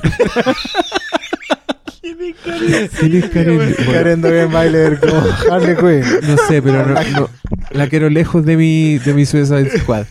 Oye, ya, y con eso despidamos está- los cabros. está que muerto este cabrón. despídanse mucho rato y yo me estoy muriendo. Sí, Oye, para, ¿ni vamos a hablar de algo? Ah, po, sí, la, la cierto. película que Sí, nos recomendaron. po. ¿Qué faltó? la Lo de. Man from Earth. Vamos a hacer Sí, una reseña po, de... Ah, ¿verdad Ya, que vimos esa weá sí, para ver? dale, Sí, po. ¿Estáis seguros? ¿Sí? Sí. Ya, hablemos de entre. Ya, hablemos de esa. Ahora vamos a hablar de la película que todos han querido. Nos han pedido mucho esto, pero Por sí, último, finalmente. The, The Man from Earth eh, va a ser el tema del próximo capítulo. Así que prepárense que va a estar ahí muy bueno. Dale. Nos vemos.